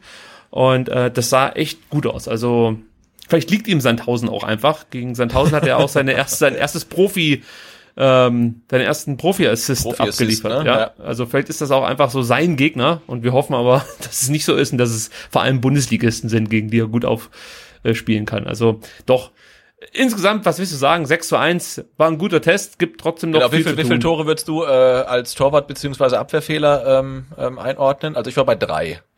Puh, jetzt müsste ich mir nochmal alle äh, äh, Weil ich finde, das, das Tor von Castro war es, glaube ich, das 2-0. War, also man hat es nicht so richtig gesehen, aber es sah nach einem klaren Torwartfehler aus.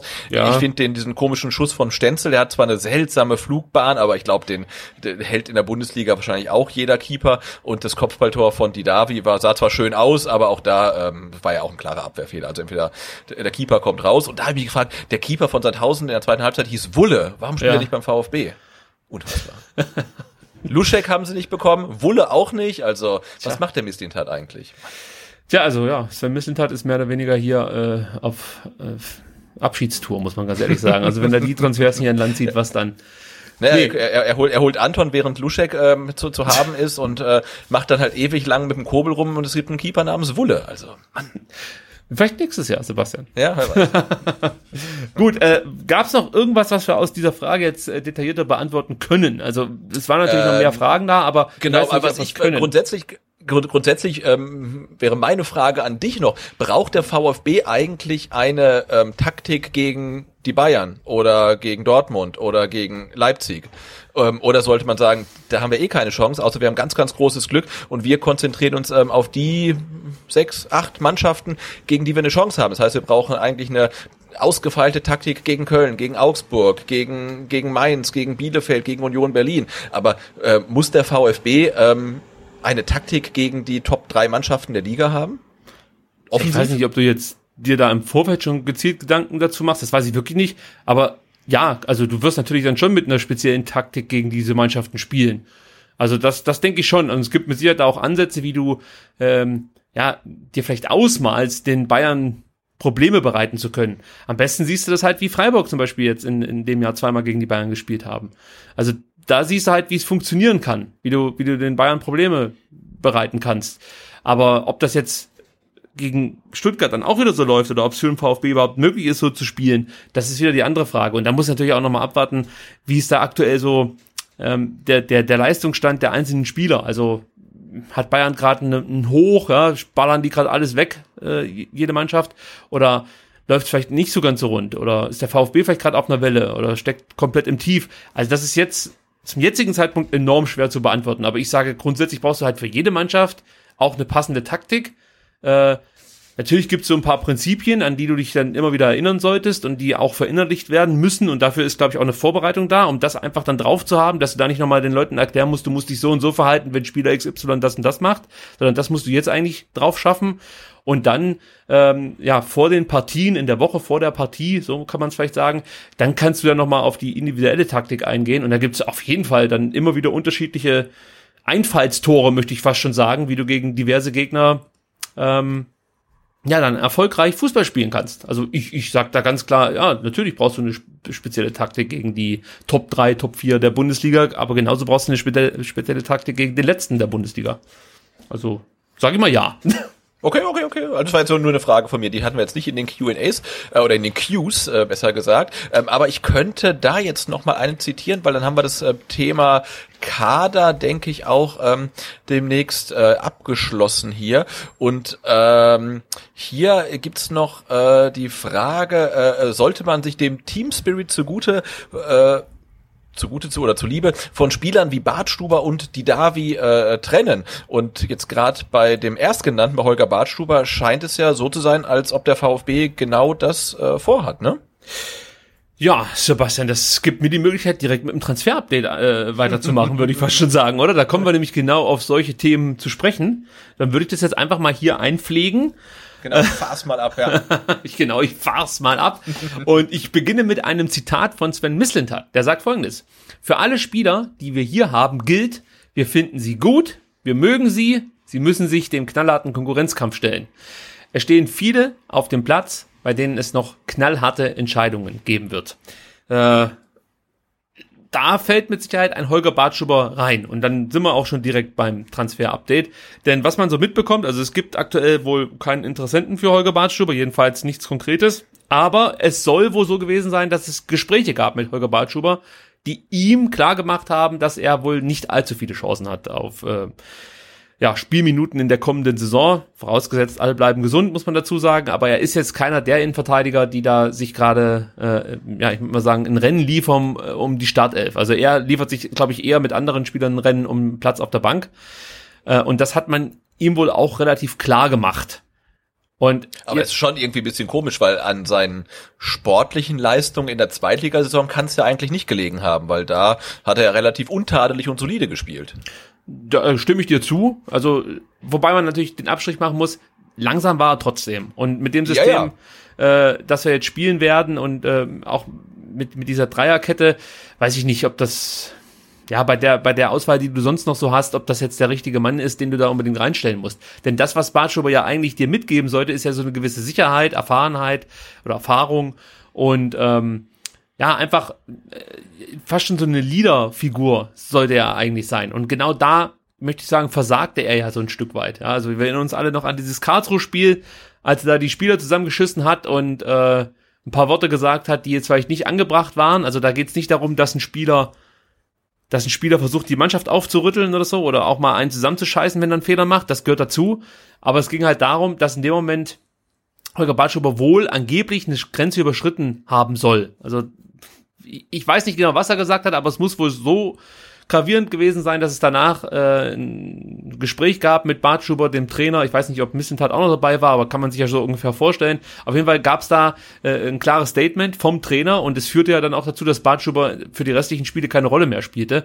Und ich glaube, an dem Punkt ist man jetzt einfach. Man sieht, okay, rein sportlich ist Holger Bartschuber jetzt nicht unbedingt eine mega Verstärkung für uns. Also er fehlt uns nicht besonders, wenn er jetzt nicht spielt. Natürlich hat er eine, eine, gewisse Qualität, aber es gibt Spieler, die haben eine ähnliche Qualität und sind dazu vielleicht auch noch ein bisschen schneller.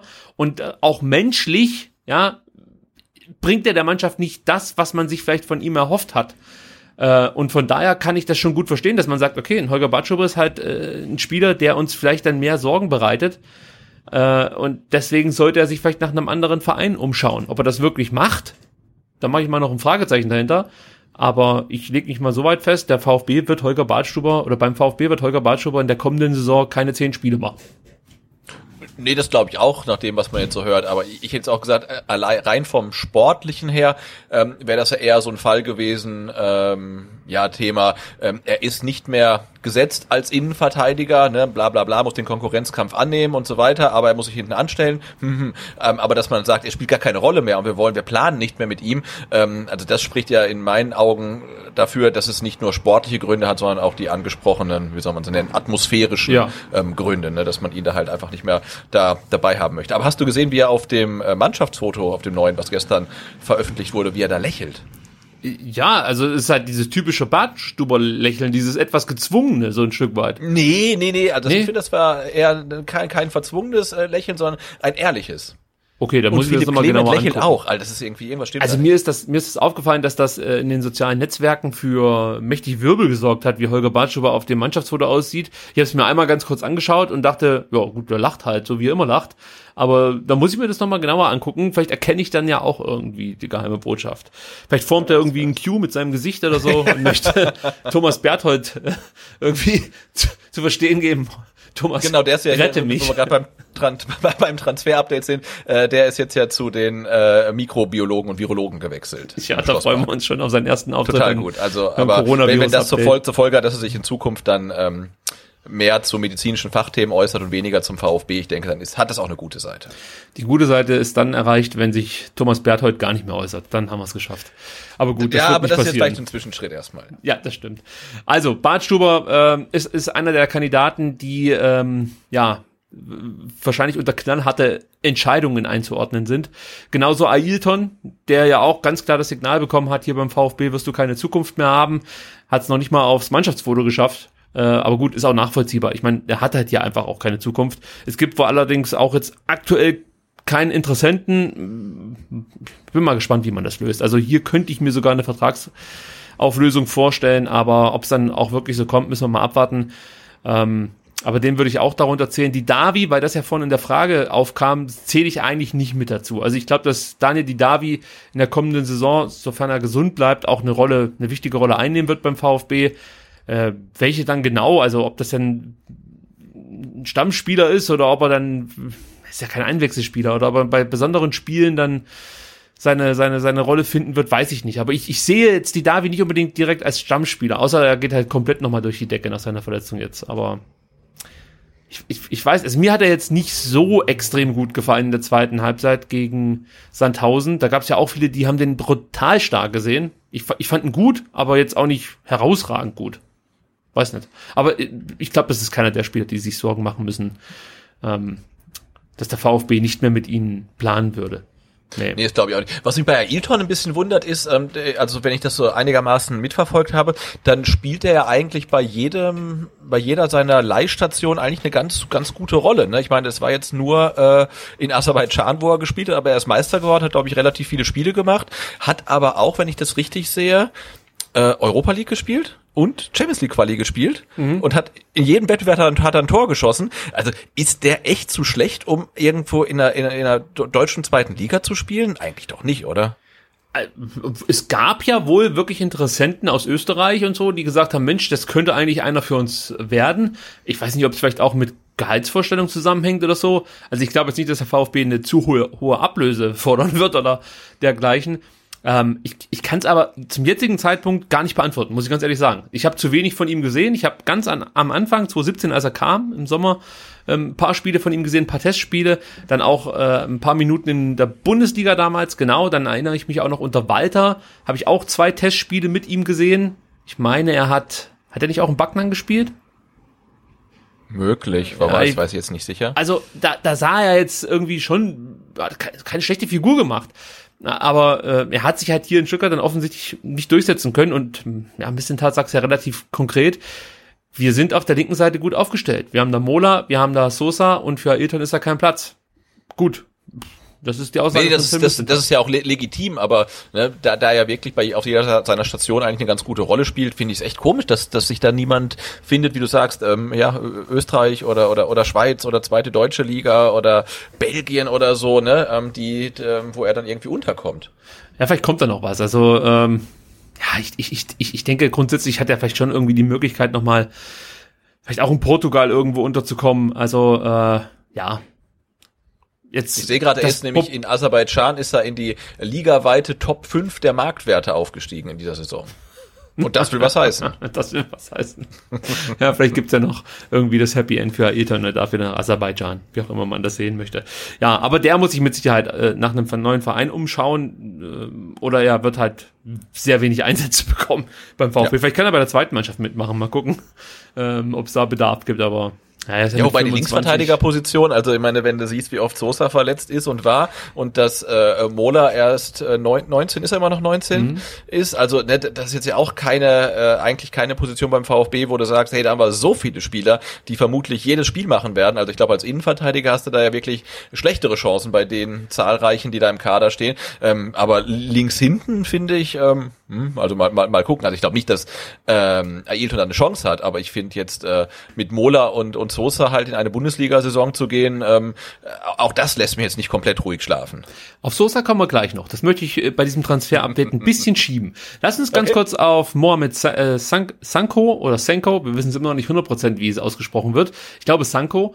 Ähm, ja, letzte Woche noch von gesprochen, ne? Ja, genau. Jetzt schon verpflichtet bis 2025. Es gibt äh, 150.000 Euro Ausbildungsentschädigung für Stoke City und ja, der Spieler wechselt mit 16 Jahren jetzt zum VfB Stuttgart, trainiert bei der U19, soll bei der U19 und auch bei der U21 zum Einsatz kommen und dann äh, mittelfristig natürlich bei den Profis. Also man hat ja da jetzt wirklich eine Menge lesen dürfen über den Transfer und hat gehört, dass der VfB Barca, Chelsea, Juve, AC Mailand, äh, Atalanta Bergamo, Tottenham und so weiter und so fort ausgestochen habe. da muss man natürlich ehrlicherweise sagen, also es ist nicht so, dass die Vereine, die hier genannt wurden, dann wirklich alles in die Waagschale geworfen haben, um diesen Spieler verpflichten zu können. Also was ich so mitbekommen habe oder was, was ich so gelesen habe in Foren, ist halt, dass viele dieser Vereine gesagt haben, das ist das, was er fordert, ist uns zu viel. Also sprich, die haben abgelehnt. die haben die, die, die Forderungen des Sanko-Clans abgelehnt, so könnte man es fast schon sagen. Und für den VfB ist es vielleicht ein überschaubares Risiko gewesen. Keine Ahnung, was da jetzt genau fließt an Kohle. Also ich meine natürlich nicht die Ausbildungsentschädigung, sondern das äh, monatliche Gehalt. Ähm, und du musst natürlich dann auch mal gucken, dass du dass du, wenn du so junge Spieler verpflichtest, die dann vielleicht mal irgendwann durch die Decke gehen sollen, dass du da natürlich jetzt niemanden kriegst wie Jaden Sancho, ist ja auch klar. Du musst halt dann Spieler nehmen, wo es dann immer so einen kleinen Haken gibt und das ist dann wahrscheinlich bei Sanko der Fall. Ähm, ja, das hat mich ein bisschen gewundert. Also ähm, das, äh, er war ja, glaube ich, bevor er jetzt zum VfB gewechselt ist, hat ja ähm, äh, Chelsea ihn im, in einer Art Probetraining gehabt und ihm dann abgesagt äh, mit der Begründung, auf der Position haben wir schon genug Qualität. Und denke ich mir auch, aber wenn er halt dann doch so ein großes Versprechen an die Zukunft ist, ob da nicht ein Verein wie Chelsea normalerweise sagen würde, ja komm, den, den nehmen wir jetzt, wenn er nichts wird, ist auch egal, Ausbildungsentschädigung ist ja nicht viel, das Gehalt können wir auch zahlen, aber wenn die dann sagen, hm, den brauchen wir nicht, ähm, das hat mich ein bisschen verwundert, also bei, bei so einem Club wie Chelsea, die ja auch dafür bekannt sind, dass einfach viele Spieler auch haben und die dann gerne verleihen und so weiter. Ähm, also, aber auf den Spieler bin ich äh, wirklich ähm, gespannt und ich war total begeistert, als ich dann ähm, natürlich dann sofort seinem Instagram-Account gefolgt bin und dann dieses ähm, nicht nicht Drama in, in drei Akten sehe, aber seine Bilder, die er dann zur Vertragsunterzeichnung ähm, gepostet hat beim VfB und auf dem ersten Bild ist ja er mit vermutlich seiner Mutter und Thomas Krücken zu sehen. Ähm, auf dem zweiten hält dann er das VfB-Trikot in die Kamera, ist umringt dann von wahrscheinlich Brüdern oder Cousins, da stehen sie, glaube ich, dann zu viert oder zu fünft auf dem Foto und dann ähm, auf dem dritten Bild ist dann der ganze ähm, äh, äh, Senko-Clan zu sehen, der dann vermutlich schon seit mehreren Wochen durch Europa jettet und jetzt irgendwo äh, ein Stuttgarter Hotel gemietet hat und da stehen sie ja dann zu acht, zu neun, zu zehn auf dem Bild. Also das fand ich schon sehr, sehr beeindruckend. Aber auf jeden Fall wird er kein Heimweh haben hier in Stuttgart. Ja, es sieht nicht danach aus. Und ähm, ich möchte jetzt hier keine wilden Gerüchte streuen oder so, aber weil du es gerade mit Chelsea angesprochen hast, ich möchte trotzdem ganz kurz noch zu bedenken geben. Es gibt schon noch so einen kleinen, so eine kleine Ungereimtheit, möchte ich fast schon sagen, bei Sanko. Und das ist, der ist ja jetzt 16, ja? Und ist 2018 nach ähm, Stoke City gegangen. Da war er eigentlich 14. Und soweit ich weiß, äh, darfst du unter 16 Jahren gar nicht innerhalb Europas oder darf man praktisch nicht über Landesgrenzen hinweg wechseln. Außer, es gibt ja die Ausnahme, dass deine Eltern zum Beispiel sagen, äh, wir ziehen um ähm, ins Ausland und dann darf natürlich der Sohn bei einem anderen Verein spielen. Aber das ist trotzdem, sagen wir so, eher so eine Grauzone und wird, glaube ich, seit Football Leagues auch etwas argwöhnischer beäugt, möchte ich mal so sagen. Also hier ist noch so eine, so eine Frage, die ich mal im Raum, in den Raum stellen möchte. Warum konnte Sanko vor zwei Jahren äh, über Landesgrenzen hinweg wechseln. Also das ist mir nicht ganz klar. Wahrscheinlich haben sie diesen Trick, sage ich jetzt mal, gemacht, dass die Eltern dann plötzlich umgezogen sind. Weil der, ja der gut, ich meine, wie gesagt, ja Bild 3 seiner, seiner Instagram-Postings äh, ja, deutet ja vielleicht auch hin, dass er immer komplett mit seiner ganzen Familie irgendwo hinwechselt. Ja, aber vielleicht, ja, ne, das ist, ja genau, so, so ist es eigentlich richtig ausgedrückt, aber äh, ich sage jetzt, Stoke City wird es eher so darstellen, dass die Mutter oder der Vater einen super Job in Stoke, oder bei Stoke City am besten noch gefunden haben und der der Sohn zufälligerweise ja. eines der größten ja, Talente natürlich. ist und jetzt bei uns auch spielt. äh, keine Ahnung, vielleicht hängt es auch irgendwie damit zusammen, dass dann Chelsea gesagt hat, nee, äh, wir haben da eh schon mal so ein Problem gehabt. Also man konnte die Geschichte ja bei Football Leagues, ich glaube, ich im, im zweiten Band äh, konnte man das äh, mitverfolgen, was Chelsea da für Dinger gedreht hat. Vielleicht wollte man deshalb davon Abstand nehmen so genau wissen wir es nicht. Fakt ist eins, da kommt ein sehr talentierter Fußballer nach Stuttgart. Und wenn wir es nicht komplett verkacken, bin ich mir relativ sicher, wird er auch eine Profikarriere hier in Stuttgart ähm, äh, schaffen können. Ja, also das, da deutet vieles darauf hin. Ähm, und jetzt hoffe ich einfach mal, dass der Spieler die Geduld hat, dass der VfB natürlich auch die Geduld hat und dass die jetzt handelnden Personen auch noch die gleichen sind dann in drei, vier, fünf Jahren, traue ich mir gar nicht zu sagen, aber das ist trotzdem meine Hoffnung. Nicht, dass dann wieder jemand kommt, der sagt, wir setzen nicht auf junge Spieler, wir holen jetzt die alten Jungs zurück äh, und gucken dann mal, wie es dann so läuft. Also wir brauchen ein bisschen Glück, aber ich glaube schon, dass das eine eigentlich perspektivisch gesehen sehr, sehr interessante Verpflichtung von Sven Missentat ist.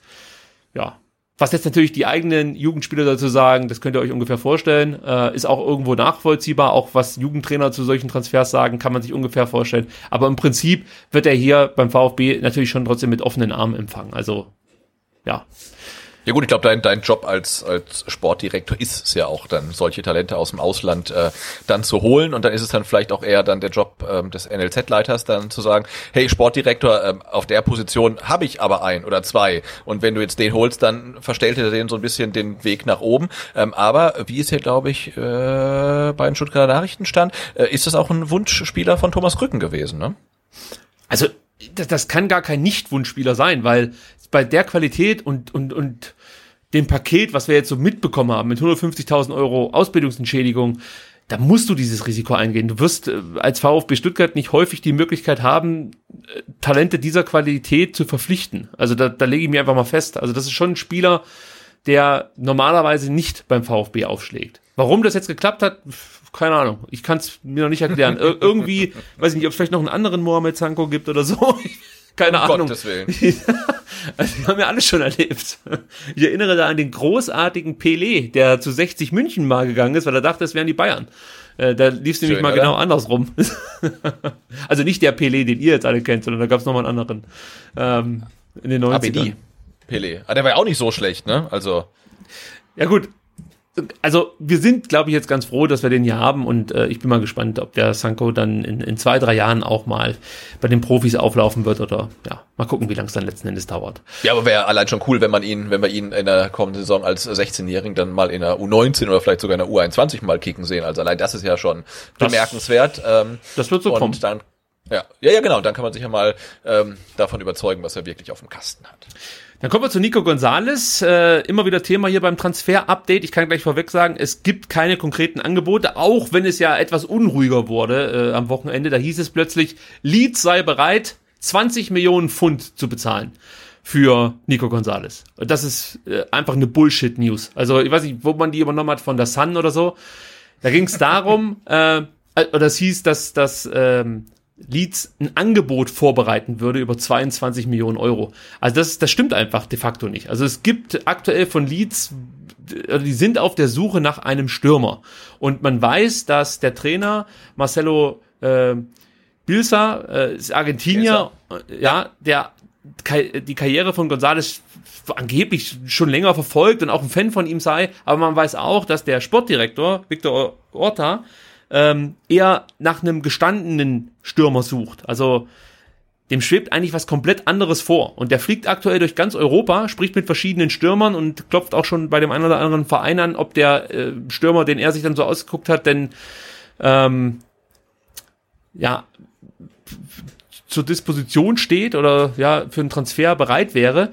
Äh, aber in Stuttgart war er zum Beispiel noch überhaupt nicht. Ja, also ich würde hier wirklich mich nicht so drauf versteifen, dass zum einen Leeds wirklich bereit ist, 20 Millionen für Gonzales zu bezahlen und zum anderen ist, wie gesagt, auch die, die Nachricht, dass Leeds jetzt so ein, schon ein Angebot vorbereiten würde, das, das stimmt einfach nicht. Ich weiß gar nicht, wie man darauf gekommen ist, weil ich habe da auch auf der englischen Seite äh, relativ wenig zu ge gefunden. Also da gibt es einfach eine Meldung, wo es heißt, ja, Leeds sei bereit, die 22 Millionen zu bezahlen, aber wo diese Meldung herkommt, wird nirgendwo so richtig erklärt. Also ich, ich, ich glaube, dass es einfach eine Ente ist. Also ich, ich glaube, hier wird was konstruiert aus dieser Bisser-Geschichte und ähm, ja, also ich, ich, ich bin mir nicht so sicher, ob das stimmt mit den 22 Millionen Euro, muss ich ganz ehrlich sagen. Und wenn es stimmt, dann aber sofort verkaufen. Also wenn irgendjemand kommt und sagt 22 Mo- Millionen für Gonzales, da, da muss ich überhaupt nicht überlegen. Dann gibst du den sofort ab. Also sorry, aber 22 Millionen zahlt ja kein Mensch mehr für Gonzales in, in drei Jahren, da bin ich mir sicher.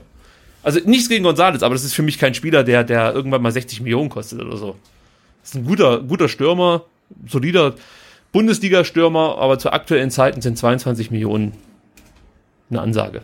Naja, und ehrlicherweise muss man ja auch sagen, dass er ähm, in in der Abstiegssaison jetzt nicht unbedingt ein solider Bundesliga-Stürmer war, sondern einer, der aus 16 Metern das leere Tor nicht getroffen hat. Und er war halt in der zweiten Liga jetzt richtig gut, aber ob ihn das halt dann wirklich äh, gleich dann so teuer macht, also ich hoffe jetzt, dass niemand das äh, hört, der eventuell an ihm interessiert ist. Ähm, aber ja, ich meine, wenn es bezahlt wird, dann klar, dann äh, kann man kann man das machen. Vor allen Dingen war er in der zweiten Liga auch nur in den letzten zehn Spielen ein guter Stürmer Ja. oder in den letzten zwölf. Das, das sehen natürlich dann auch die Scouts. Also ich, deswegen, ich kann mir einfach nicht vorstellen, dass jemand kommt und sagt, hier sind 22 Millionen für Nico Gonzalez. Ich bin einfach der Meinung, da kriegst du andere Spieler, die schon eher nachgewiesen haben, welche Qualität sie haben. Also dass ein wenn jetzt noch Potenzial hat nach oben, da sind wir uns, glaube ich, alle einig. Aber wie gesagt, das ist für mich jetzt kein Spieler, der, der, wie gesagt, dann irgendwann mal 50, 60 Millionen wert ist oder so. Und eigentlich musst du ja so denken, wenn du jetzt, wenn du jetzt Nico Gonzalez für 22, 23 Millionen verpflichtest mit seinen, wer ist der jetzt, 23? Weißt du es auswendig? Ne, auswendig weiß ich es nicht. Ja, also wenn du den jetzt verpflichtest, dann, dann äh, willst du ja dann später auch noch äh, eine Rendite sozusagen einfahren für den Transfer. Und, äh, 22 ist er noch. Also, Gerade erst 22 geworden. Also er hat noch Potenzial nach oben Ja. ohne Ende. Aber ich das, ich weiß nicht. Vielleicht schätze ich das auch meine, komplett besta- falsch ein, den Markt, aber Ich meine, ich habe jetzt heute wieder im Kicker gelesen, dass äh, äh, Josip Brekalo an seinem Wechsel nach Neapel äh, arbeitet. Ähm, und auch, auch da sind 20 Millionen im Gespräch. Jetzt Ja. weiß ich, ob es dann so einen Freak-Move geben kann, wie äh, Brekalo wechselt für 20 Millionen ähm, zu Neapel und Jörg Schmatt gesagt, na gut, wenn ich jetzt die 20 Millionen von da bekomme, dann gebe ich es halt weiter nach Stuttgart und wir holen uns dann den Gonzales als Ersatz. Also äh, auch sowas kann man ja nicht komplett ausschließen. also ich glaube, wenn Bundesliga, dann eher härter. Huh. Ja, also ich bin mir nicht sicher, ob ähm, Wolfsburg diesen Move machen würde. Ich glaube, die schielen dann eher nach Linden Maynard oder sowas. Äh, Dortmund schließe ich inzwischen auch aus, dass die Gonzales holen würden. Aber Hertha habe ich so im Verdacht. Ähm, Hertha ist auch so blöde, dass die 20 Millionen dahin zimmern der, und der, sagen, der, komm, Big, egal. der, der, der Big City Club mit den Schwaben-Gauchos dann. Hier, 20 Millionen und der Russon. Bitteschön. Okay. Wollt ihr sonst noch jemanden? Wir haben noch andere Spieler. Schauen Sie doch mal den an. der hat einen tollen Namen, Ailton. okay, drei Millionen und ähm, wie heißt er?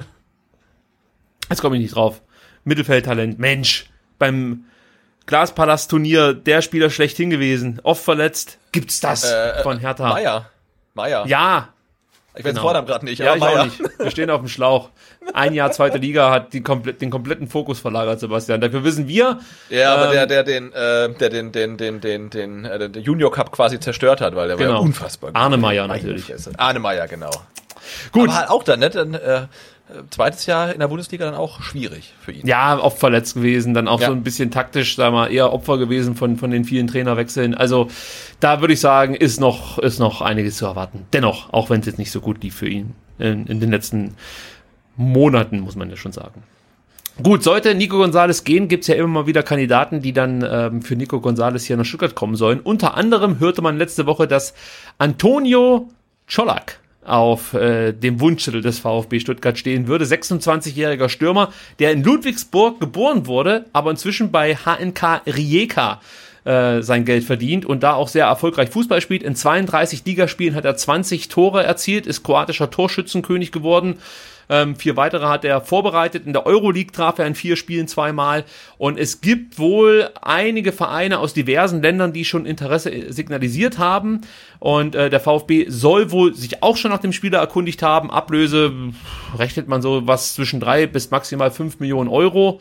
Und ja, ich würde jetzt mal sagen, interessanter Spieler, aber man sollte vielleicht nicht zu viel von ihm erwarten. Also man hatte ja bei der ein oder anderen Meldung, die ich jetzt gelesen habe, das Gefühl, man spricht hier schon vom, vom absolut ja, Top-Stürmer aus ähm, Kroatien, auch wenn er 20 Tore erzielt hat. Ich, ich, ich weiß nicht, also ist, glaube ich, schon ein guter Stürmer, aber wie gesagt, man sollte jetzt nicht zu viel erwarten. Und irgendwie würde der VfB jetzt aber auch noch in seiner Vita passen, das möchte ich auch noch sagen, denn er hat wirklich schon bei gefühlt jedem Verein hier aus der Umgebung gespielt, bei Freiberg, bei den Kickers, Hoffenheim, KSC, Nürnberg, bei Lautern, bei Darmstadt, Ingolstadt. Also der war schon überall, äh, wo man hier eigentlich so im Süden der Republik unterkommen kann. Und der VfB wäre dann wahrscheinlich seine größte Station, bei der er bislang gespielt hat. Das heißt, wäre Das ist ja irgendwie ein bisschen, bisschen unverschämt, dass jetzt äh, kro- kroatische Torschützenkönige da äh, gerüchteweise ins Spiel kommen, aber äh, mein Superstürmer von Young Boys Bern mit 32 Toren in 32 Spielen spielt nach wie vor keine Rolle bei den Gerüchten. Was ist denn da los? Ich Ja, ich, ich glaube, das ist, das ist die Ablösesumme, die da das Problem darstellt. In Scholak für, sage ich jetzt mal, drei Millionen, der ist natürlich interessanter als dein Kandidat, der wahrscheinlich irgendwas Zweistelliges ähm, möchte. Oder Da, da müsste ich mal kurz bei Transfermarkt äh, nach seinem Marktwert gucken, weil wir wissen ja genau, was da steht. Der stimmt, stimmt. auch. Äh, sieben Millionen. Na, dann denke ich mal, werden die irgendwie. Wie alt ist der Spieler? Äh, 27. Ja, werden sie wahrscheinlich elf fordern. Sieben, sieben Millionen, dann macht man, dann macht man äh, fünf und äh, transferiert Ailton noch zu Young Boys Bern. Also fünf kriegen wir und Ailton geht dann noch rüber. Nein, Spaß beiseite. Orel Mangala, auch noch ein Kandidat, der äh, ja immer mal wieder damit in Verbindung gebracht wird, den VfB vielleicht noch verlassen zu wollen, aber er hat ja schon signalisiert, die Tendenz geht klar Richtung Stuttgart. Es gab ja äh, zu Beginn der Transferperiode schon die Gerüchte, dass äh, jeder türkische Verein ihn verpflichten möchte. Das hat sich zerschlagen inzwischen. Jetzt äh, hat man gehört, dass der FC Southampton Interesse haben soll. Denn Pierre-Emil Heuberg, den kennt der ein oder andere vielleicht noch aus seinen Bayern-Tagen, verlässt sehr wahrscheinlich Southampton in Richtung Tottenham. Und äh, die suchen praktisch einen neuen zentralen Mittelfeldspieler und Mangala soll wohl auf dem Zettel stehen. 11 Millionen wollen sie für ihn zahlen. Aber ich sag mal so, für 11 Millionen geben wir dem Mangala nicht her, Sebastian. Das ist zu wenig Geld für einen Mangala. Wenn du mich fragst, ist Mangala mehr wert, also für mich als Gonzales oder sagen wir mal ungefähr gleich viel wert, so würde ich sagen. Also ich würde Ja, beide. das ist ja auch wieder der, der genau der, der der Punkt halt. Du musst es ja dann quasi immer in Relation setzen, was die ähm, was der Kader so hergibt, ne? Und da hast du den Mangala, du hast aber noch einen Endo und einen Castro und vielleicht noch Ja, Karasor. das und klingt aber jetzt nicht. Das, das muss Nein, jetzt aber, aber für aber für Gonzales hast du halt keinen Ersatz. Einfach also Ne, äh, Tommy vielleicht noch, aber du hast sonst keinen Ersatz. Und ich finde, das macht ja, erhöht ja quasi seinen Wert für den VfB zumindest. Dem einen Verein, der ihn haben will, dem kann das egal sein, ähm, aber äh, für den VfB ist er dann ja quasi mehr wert, weil du ihn ja wirklich erstmal ersetzen musst. Das stimmt, da gebe ich dir recht. Aber wenn es jetzt rein von der Qualität her geht, äh, würde ich mich ungern auf Castro verlassen wollen. Der das, das, ist, das ist was anderes, genau. Ich sag's nochmal, der hat es jetzt auch in der, in der äh, Rückrunde beziehungsweise in den Corona-Spielen nicht so schlecht gemacht ähm, und hat auch in der Bundesliga schon gezeigt, was er auf dem Kasten hat, nur beim VfB halt leider noch nicht. Und bei Endo wissen wir auch noch nicht 100%, wie das ablaufen wird dann in der Bundesliga.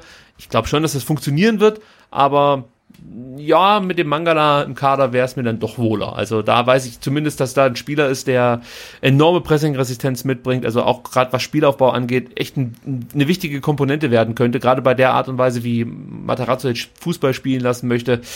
Ja, da wäre es mir ganz recht, wenn der Mangala beim VfB bleiben würde. Es gibt ja, übrigens absolut, weil weil du mit ihm und, und Castro, wie du halt sagst, einfach zwei äh, Spieler mit Bundesliga-Erfahrung äh, dann hast auf der Position, während halt Karasor und Endo noch keine einzige Bundesliga-Minute gespielt haben und äh, ja auch erstmal zeigen müssen, äh, dass sie dem Level dann auch ähm, gewachsen sind.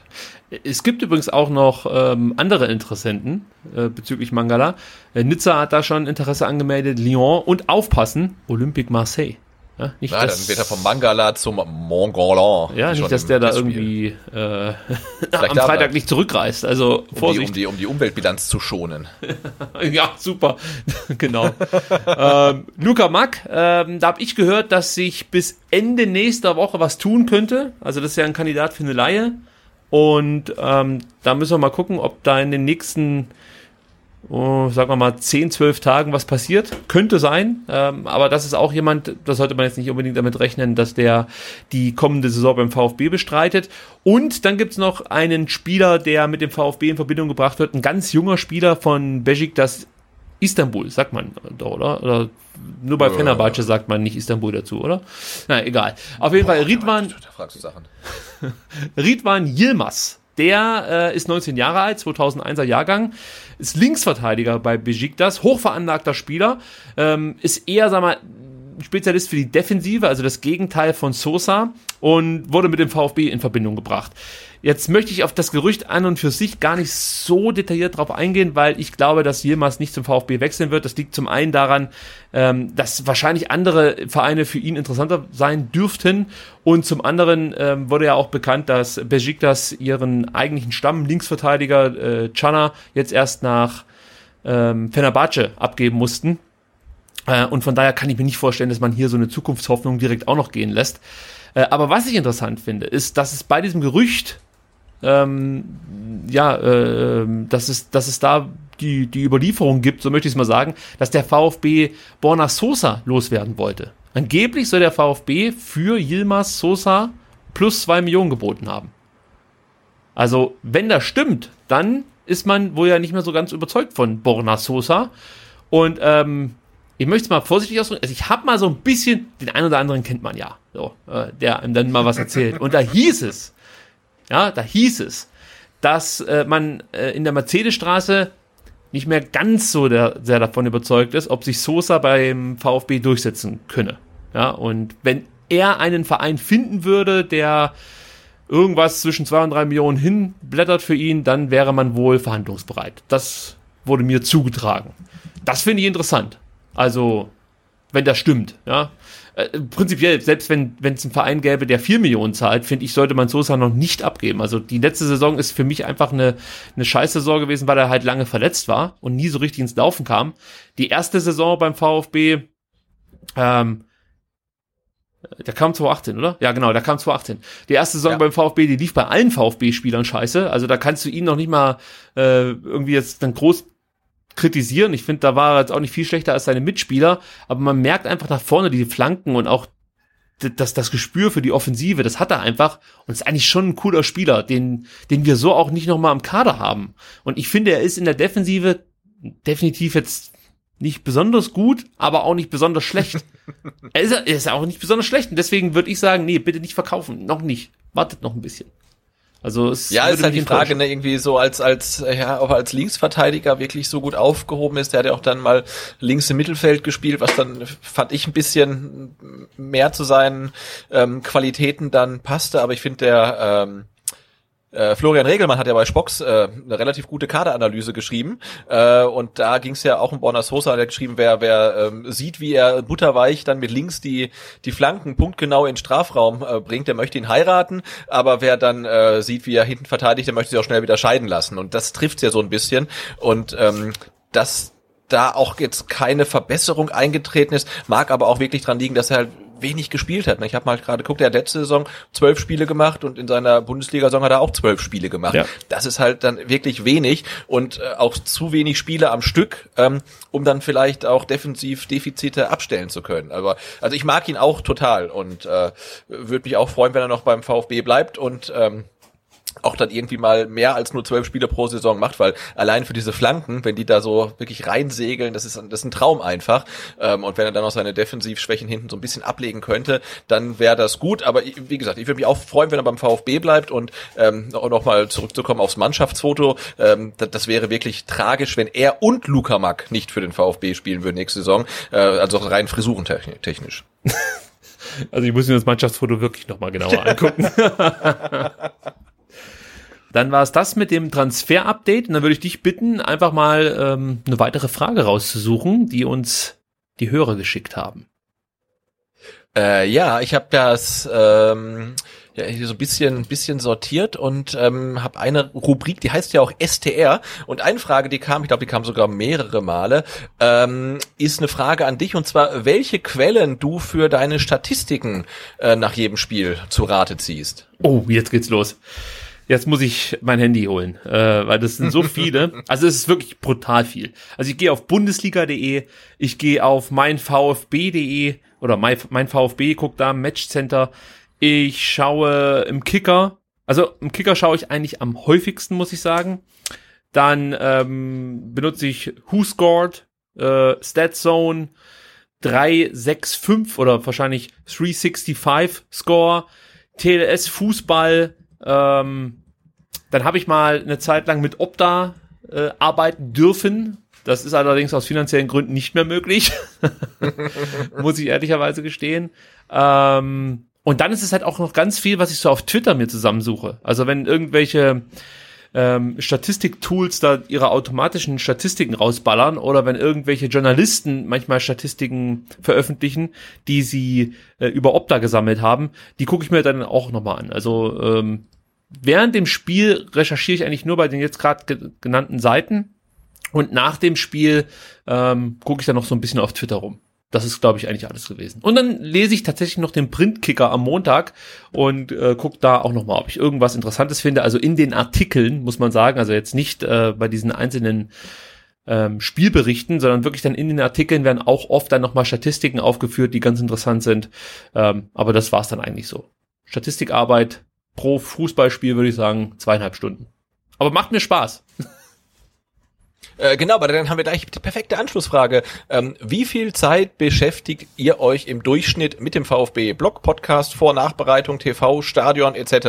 Ich glaube, die Frage hatten wir schon mal, als wir das, das äh, zur hundertsten Sendung. Ich habe aber schon wieder vergessen, was du gesagt hattest. Ja, weißt du noch, wie, wie lang du so am Tag VfB-Content konsumierst? Äh, nee, ich, ich, ich, weiß es auch nicht mehr. Ich, auf jeden Fall war es bei mir weitaus weniger als bei dir. Ich hatte es, glaube ich, mal mit so einer Stunde angesetzt pro Tag. nee, das reicht nicht. Ja, eben. Ja, also in, inzwischen, das muss ich ehrlicherweise gestehen, ist es, ist es zu viel. Also ich muss mir irgendwie eine neue Möglichkeit schaffen, wie ich VfB-Content konsumiere. Also momentan ist es wirklich zu viel, weil ich eigentlich jetzt auch beruflich äh, gerade nicht die Zeit habe, um mir so viel VfB-Content reinzulöten, wie ich es eigentlich gerade tu. Aber ich mache es trotzdem. Und ich merke das dann, ähm, dass ich abends nach Hause komme und eigentlich dann dreieinhalb Stunden nur lese. Und zwar nur VfB-Content eigentlich. Also äh, muss jetzt nicht immer dann direkt eine VfB-Nachricht sein, sondern manchmal ist es dann auch ein Buch, das ich mir nochmal nehme, weil ich irgendwas nachlesen wollte. Äh, zum Beispiel jetzt das mit Sanko. Ja, da habe ich mir jetzt neulich äh, Football League 2 nochmal hier genommen und habe den ähm, äh, das Kapitel mir durchgelesen mit der Chelsea-Geschichte, wo es darum geht, dass sie junge afrikanische Spieler mit dem einen oder anderen Trick nach äh, London holen. Und das wollte ich mir jetzt einfach auch nochmal durchlesen, weil ich genau wissen wollte, wie das, wie das da so läuft. Ähm, das gehört damit dazu, aber da gibt es Gott sei Dank auch mal Tage, wie zum Beispiel den Sonntag, da schaue ich mir dann sechs Stunden lang ein und dasselbe Fußballspiel an. Aber es kommt mir nicht so vor, als wären es sechs Stunden, muss ich sagen. Meine Familie, meine Familie ist dann ähm, am Sonntag mal irgendwann reingekommen und dann sagt meine Frau so, sag mal, guckst du immer noch dasselbe Spiel an? Ja, aber mit ganz anderen Augen. Hat sie aber auch nicht viel mehr Verständnis für gehabt. Ähm, ja, keine Ahnung. Ich mache es aber wirklich nur aus, äh, aus Interesse heraus. Also es fühlt sich, es fühlt sich, also gerade diese Spiele anschauen, überhaupt nicht an wie ein, wie, wie ein Job, den man machen muss oder arbeitet oder so, sondern es macht mir einfach Spaß. Ähm, jetzt momentan in der Corona-Zeit, äh, als dann auch viele Nachrichten über die, über die DFL und so rauskamen, da war es manchmal ein bisschen anstrengend. Aber ich fand, viele Nachrichten musst du halt lesen, um so ungefähr zu wissen, wie das hier weitergeht. Äh, also bezüglich Geisterspiele, ob überhaupt der Spielbetrieb wieder aufgenommen wird und so, was da die Ansichten sind einzelner Funktionäre und so. Ich finde, das musst du dann irgendwie schon auch lesen. Wenn du dich darüber aufregst, solltest du zumindest auch ungefähr wissen, wie die Standpunkte der einzelnen äh, Funktionäre sind und ähm, das war dann manchmal ein bisschen zäh, sich das alles durchzulesen. Aber um es jetzt mal dann äh, auf den Punkt zu beantworten, ähm, ich, ich behaupte jetzt mal, dass ich im Durchschnitt mich drei Stunden am Tag nur mit dem VfB beschäftige. Meine Frau würde wahrscheinlich die Zahl etwas höher setzen. Tja, ist halt mein Leben, der VfB. Mein Gott, dass ich das so sage. Ähm, jetzt pass auf, was haben wir denn noch? Also, wo wir schon jetzt beim Zeitaufwand sind, dann können wir, weil das auch gefragt wurde, ähm, könnten wir das auch dann nochmal äh, finanziell beziffern, wobei das ja echt jetzt nicht so viel ist. Äh, wie hoch sind eure monatlichen Aufwendungen im Schnitt für Ausstattung, Webspace etc.? Könntet ihr euch mal vorstellen, für den VfB etwas Offiz Offizielles zu machen? Zum Beispiel Audiospur für das Webradio. ähm, ich lasse dir erstmal den Vortritt, Sebastian. Welche, welche finanziellen Ausgaben hast du denn so für den Podcast? Mm, also laufende Ausgaben ähm, haben habe ich ja ähm, gar keine. Ähm, ich kaufe mir regelmäßig neue Mikrofone, aber ähm, nee, das, äh, regelmäßig ist ja auch Quatsch. Aber ich habe jetzt ja tatsächlich mal ein neues gekauft und äh, das ist jetzt auch im Einsatz und wir sind ja wirklich sehr zufrieden mit der mit der Audioqualität und ähm, ich überlege gerade, was war da der die, die, die Anschaffungskosten? Das waren glaube ich jetzt 100 oder 150 Euro. Also äh, das hält sich in in Grenzen. Ja, also äh, der Sebastian, der vergisst jetzt ganz, dass er auch noch Sky Ticket sich abonniert, weil ich bin mir sicher, Sebastian, du hättest Sky Ticket nicht nochmal abonniert, hättest ähm, den Podcast nicht gegeben, denn ich meine mich zu erinnern, dass just als die Corona-Spiele äh, starteten, dass dein Sky-Ticket-Abo auslief. Und dann hast ja, du es noch schnell neu abgeschlossen. Und ich bin mir nicht ganz sicher, ob du das gemacht hättest, ähm, hätten wir den Podcast ah, nicht aufgenommen. Also das sind zum Beispiel Kosten, die darfst du einfach hier nicht vernachlässigen. Dann kommt natürlich ja, man rechnet sich ja sowohl äh, äh, zeitliches Invest wie auch finanzielles Invest dann auch ganz gerne schön, aber klar, man hat halt dann irgendwie Sky Ticket und ähm, The Zone irgendwie auch noch ja. und äh, vielleicht dann auch noch VfB TV und jetzt kann man sagen, naja, das ist ja alles nicht für den Podcast, aber irgendwie schon, da müsste man es vielleicht irgendwie anteilig rechnen, dann sind es vielleicht doch ein paar monatliche Kosten, die da ähm, sich anhäufen. Also jetzt habe ich ein bisschen Zeit gehabt, mir Gedanken zu machen. Also wirklich nur die Kosten für den Podcast jetzt, wirklich reine Podcast-Kosten sind wirklich nicht so hoch. Da hast du, wir haben Auphonic, das ist eine Nachbearbeitungssoftware, die kostet uns 20 Euro im Monat. Die übernimmt praktisch, ähm, ja, zum einen das Ausliefern des Podcasts. Also Auphonic sorgt dafür, dass unser Podcast auf YouTube landet, bei uns auf dem Server landet, äh, bei Spotify landet. Ähm, ja, ich, und dann halt bei diesen ganzen anderen Verteilern. Und äh, außerdem sorgt auch Auphonic dafür, dass äh, ein paar Tonprobleme, die man in der Aufnahme hören würde ohne Auphonic, dass die nochmal nachbearbeitet werden, dass man eigentlich selbst aus den schlechtesten Aufnahmen zumindest noch so halbwegs was Hörbares hinbekommt. All das macht Auphonic, also das ist mir auf jeden Fall 20 Euro wert. Die Serverkosten liegen, ich, das, das muss ich schätzen, weil das geht nur halbjährlich ab. Ich glaube so im Jahr bei um die 120, 130 Euro, würde ich jetzt so sagen. Also auch da ähm, ja, ist mir einfach die Summe ein Hobby wert. Ähm, es gibt immer noch Equipment, das ich mir dann gerne mal anschaffen würde, aber äh, es ist halt so, Elektronik, Hardware oder auch so Aufnahmetechnik ist nicht so billig. Also ich hätte halt gern ein besseres Headset. Ich hätte zum Beispiel gerne ein professionelles Mischpult hier stehen, wo ich dann auch mal einen Jingle einfahren kann und den nicht nachträglich via Software mit reinschieben muss. Aber das sind alles Kosten, da bin ich noch nicht bereit, da all in zu gehen, möchte ich mal so sagen.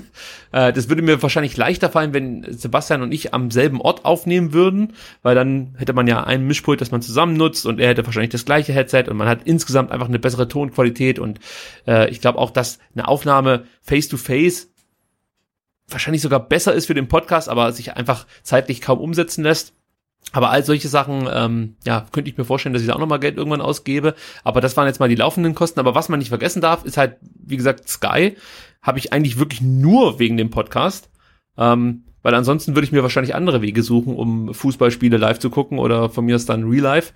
Äh, The Zone eigentlich auch nur, um ja Fußball zu gucken. Gut, da kam, kamen jetzt nicht so viele VfB-Spiele, aber für mich gehört halt auch dazu, dass ich mir andere Spiele angucke, um dann die äh, Spiele des VfB besser einordnen zu können. Muss ich ganz ehrlich sagen, das hilft mir immer brutal, wenn ich gerade auch aus dem Ausland mal Spiele angucke äh, um einfach so ein Gefühl zu bekommen, wo steht der VfB da aktuell. Und ähm, Sebastian, du hast ja vorhin gesagt, du wusstest mehr oder weniger gar nicht, dass äh, Leverkusen gegen Inter äh, im UEFA Cup spielt oder in der Euroleague.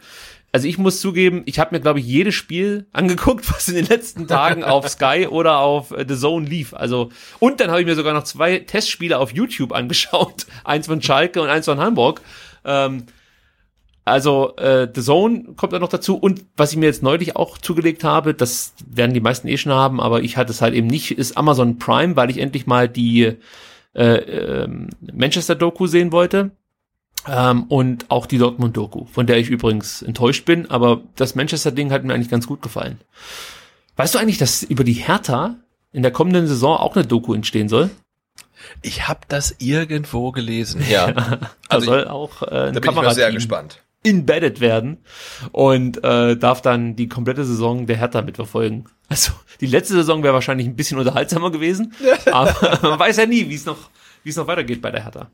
Ja. Genau. Und was wir zu den Ausgaben auch äh, sagen können, ist ja nicht so, dass das, äh, dass wir da nur irgendwie ähm, ja äh, Geld aus unserer privaten Tasche dann irgendwie reinbuttern, um halt irgendwie Ophonic und die Serverkosten zu stemmen, sondern ähm, es kommt ja auch dank euch äh, über Patreon einiges rein, so dass die, diese laufenden Kosten, die jetzt mal streng genommen für den Podcast anfallen, auch ähm, gedeckt sind. Ne? Das ist ja wirklich äh, eigentlich eine ganz coole Sache ja, wir haben uns zum Beispiel, das können wir ja auch mal sagen, wir haben uns zum Beispiel eine Aufnahmesoftware ähm, auch von den Kosten, äh, von den Einnahmen gekauft. Äh, Reaper. Allerdings habe ich die schon geschrottet und äh, habe aktuell noch nicht die Zeit, äh, sie wieder zu reparieren. Aber das werde ich dann, sobald ich mal irgendwann Urlaub habe, nachholen. Ähm, aber sowas würde ich mir wahrscheinlich nicht kaufen, wenn wir jetzt nicht eure Spenden gehabt hätten. Also das ist dann halt echt so was, wo ich mir denke, okay, will ich jetzt hier wirklich 80 Euro ausgeben für eine Software, die ich einmal in der Woche benutze, ähm, die mir zwar an und sich, an und für sich den, den ähm, Aufwand ein bisschen abnehmen würde, was, was gerade so Kapitelmarken und sowas angeht, aber wahrscheinlich hätte ich es nicht gemacht. Ähm, aber mit den Spendengeldern macht man es dann, dann vielleicht eher mal. Und da gibt's auch noch weitere Pläne, die wir so gerne umsetzen würden. Also wir haben ja auch schon mal davon gesprochen, ob es theoretisch möglich wäre, ab und zu mal irgendwas mit Video zu machen. Auch da haben wir uns schon Gedanken gemacht und auch da äh, helfen natürlich eure, eure Spenden, um dann vielleicht den ein oder anderen, ähm, ich sag mal, neuen Clou hier in diesem Podcast zu bringen. Warten wir mal ab, wie sich das so entwickelt. Genau, den ist ja auch schön, vor allem wenn man halt, äh, wie über Patreon halt, äh, so laufende Einnahmen hat, dann kann man ja so, so ein bisschen planen und äh, ja, das kann man ja auch ganz transparent machen, auch zum Beispiel über die Tassen und äh, T-Shirt-Geschichte sind ja auch, ich glaube, das sind jetzt über 200 Euro oder so äh, wirklich für uns dann zusammengekommen, was natürlich auch eine, eine feine Sache ist, wo man dann auch mal Equipment äh, für kaufen kann und auch ähm, über die ähm, Twitch-Aktion äh, während des Fanradios sind ja, äh, ja ziemlich genau 100 Euro äh, zusammengekommen. Die haben wir ähm, ja wie verabredet an Dennis gespendet. Ähm, ja, aber auch da, also es ist äh, relativ beeindruckend, äh, wie ihr dann halt äh, irgendwie ähm, ja dann spendet oder irgendwelche Abos abschließt oder T-Shirts oder Tassen kauft. Also da kommt dann bei uns ähm, schon was an und das ist natürlich auch äh, ja eine Art der Wertschätzung, die uns natürlich dann total gut gefällt und auch äh, ja hilft, wenn man dann halt irgendwie mal was äh, anschaffen möchte und das dann nicht aus eigener Tasche bezahlen muss. Ja, vielen Dank nochmal dafür. Also es ist ähm, für mich immer wieder verblüffend, ähm, was da von eurer Seite so uns entgegenkommt. Vielen, vielen Dank. Und ich werde mich auch, und das habe ich jetzt schon ein paar Mal gesagt, aber das Versprechen steht weiterhin, sobald ich Zeit habe, schriftlich bei jedem Spender bedanken und auch die Aufkleber werden wieder verschickt. Ich, ich muss mich noch über vielleicht zehn Tage quälen und dann und dann sieht's wieder besser aus und dann werde ich auf Twitter bekannt geben, wenn es wieder Aufkleber gibt. Äh, also die gibt's theoretisch jetzt auch schon, aber ich, ich schaff's einfach nicht zur Post zu gehen und ähm, ich werde dann auch, wie gesagt, jedem eine Mail schicken, der uns in den letzten Monaten, Wochen unterstützt hat und ich werde auch auf jede Mail antworten, die ja auch noch zahlreich hier bei uns äh, eintrudeln. Ähm, die ich bislang nicht beantworten konnte. Einfach nur Zeitprobleme, kein Desinteresse. Ich hoffe, ihr seht mir das ein bisschen nach. Und wenn du dann wieder Zeit hast, dann habe ich hier noch eine Frage, die stelle ich jetzt noch zum Abschluss, vielleicht von dem Themen, Themen oder von dem Frageblock. Ähm, wenn mal wieder möglich, wird es ein STR-Fan-Treff geben? Ja, ich muss sofort sagen, ich hasse diesen Begriff Fan-Treff oder sowas oder Fan. ich sehe wirklich niemanden, der hier zuhört, irgendwie als Fan oder so. Ich finde es ganz schlimm, wenn Podcaster ja, ja, von ihren Fans sprechen. Also das ist, oh, da, nee. Also wir haben Hörer. Und natürlich würde ich mich freuen, irgendwann wieder mal mit Hörern irgendwie in, in Kontakt zu kommen. Also äh, am besten funktioniert das natürlich bei einem äh, Becherpfand vom VfB-Heimspiel. Leider Gottes wird es das so schnell nicht geben. Ähm, aber ja, solange jetzt, glaube ich, diese Corona-Pandemie äh, uns in Atem hält, wird es wahrscheinlich in der Richtung erstmal nichts geben. Aber irgendwann wird ja auch diese Zeit vorbeigehen und dann bin ich mir relativ sicher, dass wir da auch was auf die Beine stellen. Also wir waren ja kurz davor, kurz bevor das mit dieser Corona-Geschichte losging, wirklich was Schönes auf die Beine zu stellen, mit euch dann auch äh, und äh, auch mit Video, kann man ja an der Stelle schon sagen. Und leider Gottes kam dann eben Corona und hat diesen Plan so ein Stück weit erstmal auf Eis gelegt. Nicht zerschlagen, nur auf Eis gelegt. Also von meiner Seite gibt es einen Daumen nach oben. Sobald es irgendwie wieder möglich, äh, möglich ist, dann gerne auch mal ein Treffen, ein Bier oder was auch immer zusammen. Ja, absolut. Also das ähm, hatten wir ja vorher schon geplant, ob man sich jetzt nur trifft oder ob nebenbei vielleicht sogar noch irgendwie eine Podcast-Episode dabei irgendwie ähm, entsteht. Das äh, alles möglich. Also hätten haben wir großen Bock drauf. Da muss natürlich jetzt dann ja die äußeren Bedingungen wieder dementsprechend sein. Ähm, aber ich hätte noch ja, keinen Geheimtipp, aber einen Tipp. Also äh, wer zu einem echten Fan-Treff möchte, nämlich einem VfB-Fan-Treff, ähm, der könnte am Donnerstag, so das Wetter denn mitspielt, ähm, zum Tweetpass Stuttgart gehen. Also die treffen sich ja ähm, ähm, regelmäßig, die Twitter-User rund, äh, ja, so um die V, ja, rund um den VfB, der die VfB-Bubble ähm, trifft sich regelmäßig und am Donnerstag ähm, ist es soweit, ab 18 Uhr im Biergarten am Kursaal in Bad Cannstatt, wenns Wetter mitspielt und nicht gerade gewittert. Ähm, und da sind auch äh, viele tolle Leute am Start, alle äh, VfB-Fans und ähm, ja, ich denke, in dem Biergarten kann man das ja mit dem nötigen Abstand hinbekommen. Also äh, falls ihr also ganz wild auf ein Fan-Treffen seid, wäre das ähm, eine Chance, die schon übermorgen stattfinden würde. Aber muss man sich da nicht anmelden? Muss ich ganz kurz noch mal Man muss sich anmelden. Äh, stimmt. Hier? Also ähm, at, äh, at äh, tpstgt auf Twitter. Ähm, da äh, könnt ihr euch ähm, anmelden. Also nicht, dass jetzt am Donnerstag auf einmal aufgrund unserer unfassbaren Reichweite dann irgendwie Millionen, 1,3 Millionen Menschen dann im, äh, im, im Biergarten in, in Cannstatt stehen. Also wenn ihr hingehen möchtet, äh, meldet euch an, aber es lohnt sich auf jeden Fall. Genau, ich war auch schon mal da. Also mir hat es auch damals sehr, sehr gut gefallen und ich habe es jetzt in den letzten Monaten, also fast schon im letzten Jahr, dann gar nicht mehr geschafft. Ähm, aber auch da sehe ich immer wieder die Ankündigung und denke mir so, ach, du musst unbedingt mal wieder hingehen. Aber hm, ja, also ich hoffe, dass es jetzt bald besser wird. Also ab Oktober habe ich mir vorgenommen, dass mein Leben ein anderes sein wird. Oh. Ja.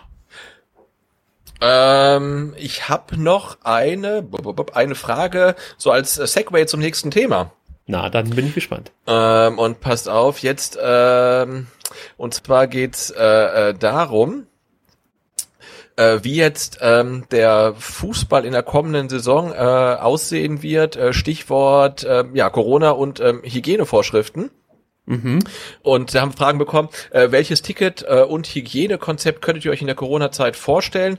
Und ähm, denkt ihr, es wäre überhaupt äh, sinnvoll, zum Beispiel an Abreise-Warteschlangen ähm, und würden sich die Leute überhaupt daran halten? Und ähm, ja, das war ja ein Thema, was jetzt ähm, gestern wieder auf den Tisch kam und äh, ja jetzt auch erstmal eine Entscheidung getroffen wurde, äh, wie es jetzt zu Saisonbeginn dann losgehen wird. Ja, absolut richtig. Also äh, man hat, glaube ich, irgendwie als Fußballfan, der sich viel äh, natürlich dann auch mit Fußballmedien beschäftigt, damit gerechnet, dass man ab dem ersten Spieltag wieder ins Stadion kann, zumindest ein Teil der Fans.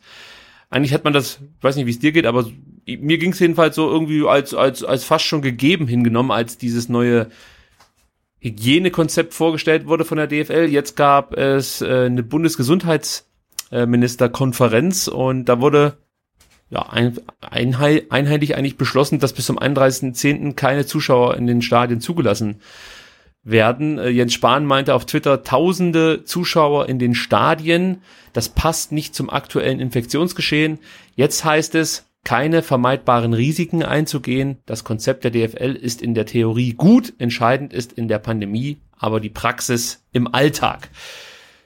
Ähm, was ich jetzt mit, meinem Ein mit meiner Einleitung eigentlich sagen wollte, ist, dass ich mich selber dabei ertappt habe, wie ich die Diskussion über Zuschauer im Stadion ja, für mich persönlich normalisiert habe. Und eigentlich ist es überhaupt nicht normal, jetzt ins Stadion zu gehen. Aber es ist mir irgendwie nicht so richtig aufgefallen, weil wir eigentlich seit April, seit Anfang April uns darüber Gedanken machen müssen, ob Fußballspiele stattfinden dürfen, ob irgendwann wieder Zuschauer zugelassen werden, wann eine Saison starten soll, wann sie beendet werden muss, äh, wie viele Spieler dürfen pro Mannschaft infiziert sein, damit der Spielbetrieb noch aufrechterhalten wird. Das sind so, Gedankenspiele, die einfach mittlerweile normal geworden sind, wenn man halt eben dann den Kicker oder auch andere Zeitungen liest. Aber ich möchte nochmal sagen, es ist eigentlich überhaupt nicht normal in der aktuellen Situation darüber nachzudenken, dass äh, mehrere tausend Zuschauer in ein Fußballstadion gehen, um da Fußballspiele angucken zu können. Also da kann natürlich jetzt auch jeder Schwurbler eine andere Meinung zu haben, ob das jetzt sinnvoll ist oder nicht. Aber ich bin der Meinung, dass wir äh, momentan einfach ähm, ja darauf achten sollten, dann wirklich diese Abstände einzuhalten, die man ja mehrfach schon gehört hat, die so sinnvoll sind, dass man unnötige Menschenmengen meiden sollte, dass man seinen Mundschutz, seinen Mundschutz tragen sollte und dass man möglichst jetzt nicht mit mehreren anderen hundert Leuten in der S-Bahn sitzen sollte, um ähm, sich den das, das Knallerspiel des VfB Stuttgart gegen You Name It anzuschauen. Also, um auf die Frage zu antworten, für mich ist es, glaube ich, so, solange es keinen Impfstoff gibt, sollte es vielleicht auch nicht unbedingt äh, Spiele mit Zuschauern ähm, geben. Ich weiß nicht, ob das ein bisschen zu drastisch ist, aber ich habe mir halt viele Gedanken dazu gemacht. Also, weil wie gesagt, davor habe ich das irgendwie so hingenommen und habe mitdiskutiert darüber, ob das jetzt sinnvoll ist oder nicht. Aber ich kam heute für mich zu dem Entschluss, dass es einfach nicht der richtige Zeitpunkt ist, um mit äh, Zuschauern äh, Fußballspiele auszutragen. Ähm, und ich tendiere dahin zu sagen, wartet, bis es einen Impfstoff gibt. Und dann können wir wieder ins Stadion. Vorher nicht. Weiß nicht, Sebastian, wie da dein Standpunkt ist. Äh, ja, ähnlich, oder? Bis man halt wirklich ähm, der Meinung ist, man hat halt äh, ja die die Pandemie halt komplett unter äh, Kontrolle oder es sind halt wirklich so wenig äh, neue Fälle, dass man sagen kann, hey, wir können das jetzt mal im ganz kleinen Rahmen irgendwie mal versuchen ähm, und dann können wir es auch schnell wieder stoppen.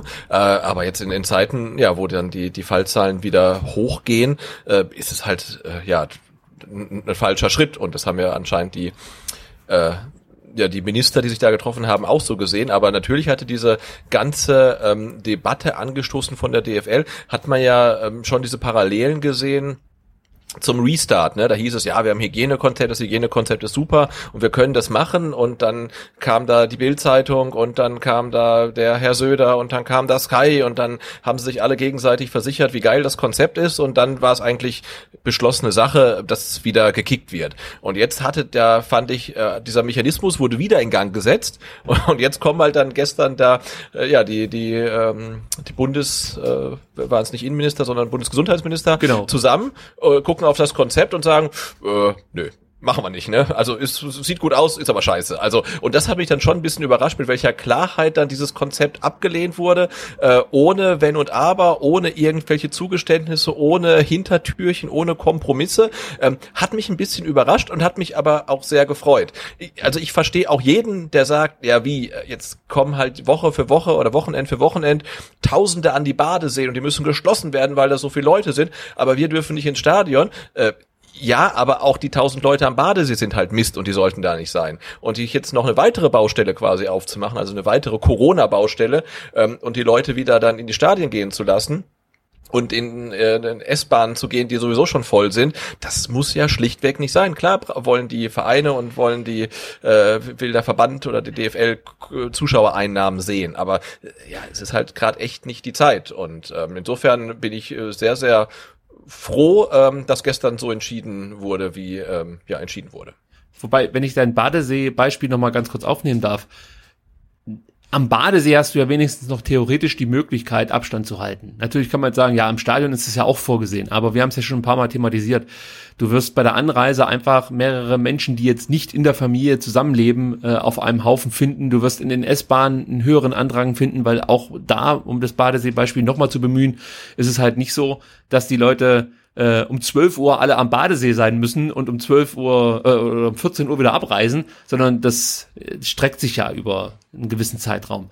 Also ich sehe hier. Klar, andererseits kannst du natürlich das ähm, Geschehen im Stadion ein Stück weit kontrollieren, was du jetzt bei einem Badesee halt überhaupt nicht machen kannst. Aber auch da herrschen jetzt ja wirklich äh, ja an jedem Wochenende Zustände, dass halt die Polizei da Zufahrtswege absperren musste, die die Leute da irgendwie wegschicken ähm, musste und so weiter. Auch das funktioniert ja einfach nicht.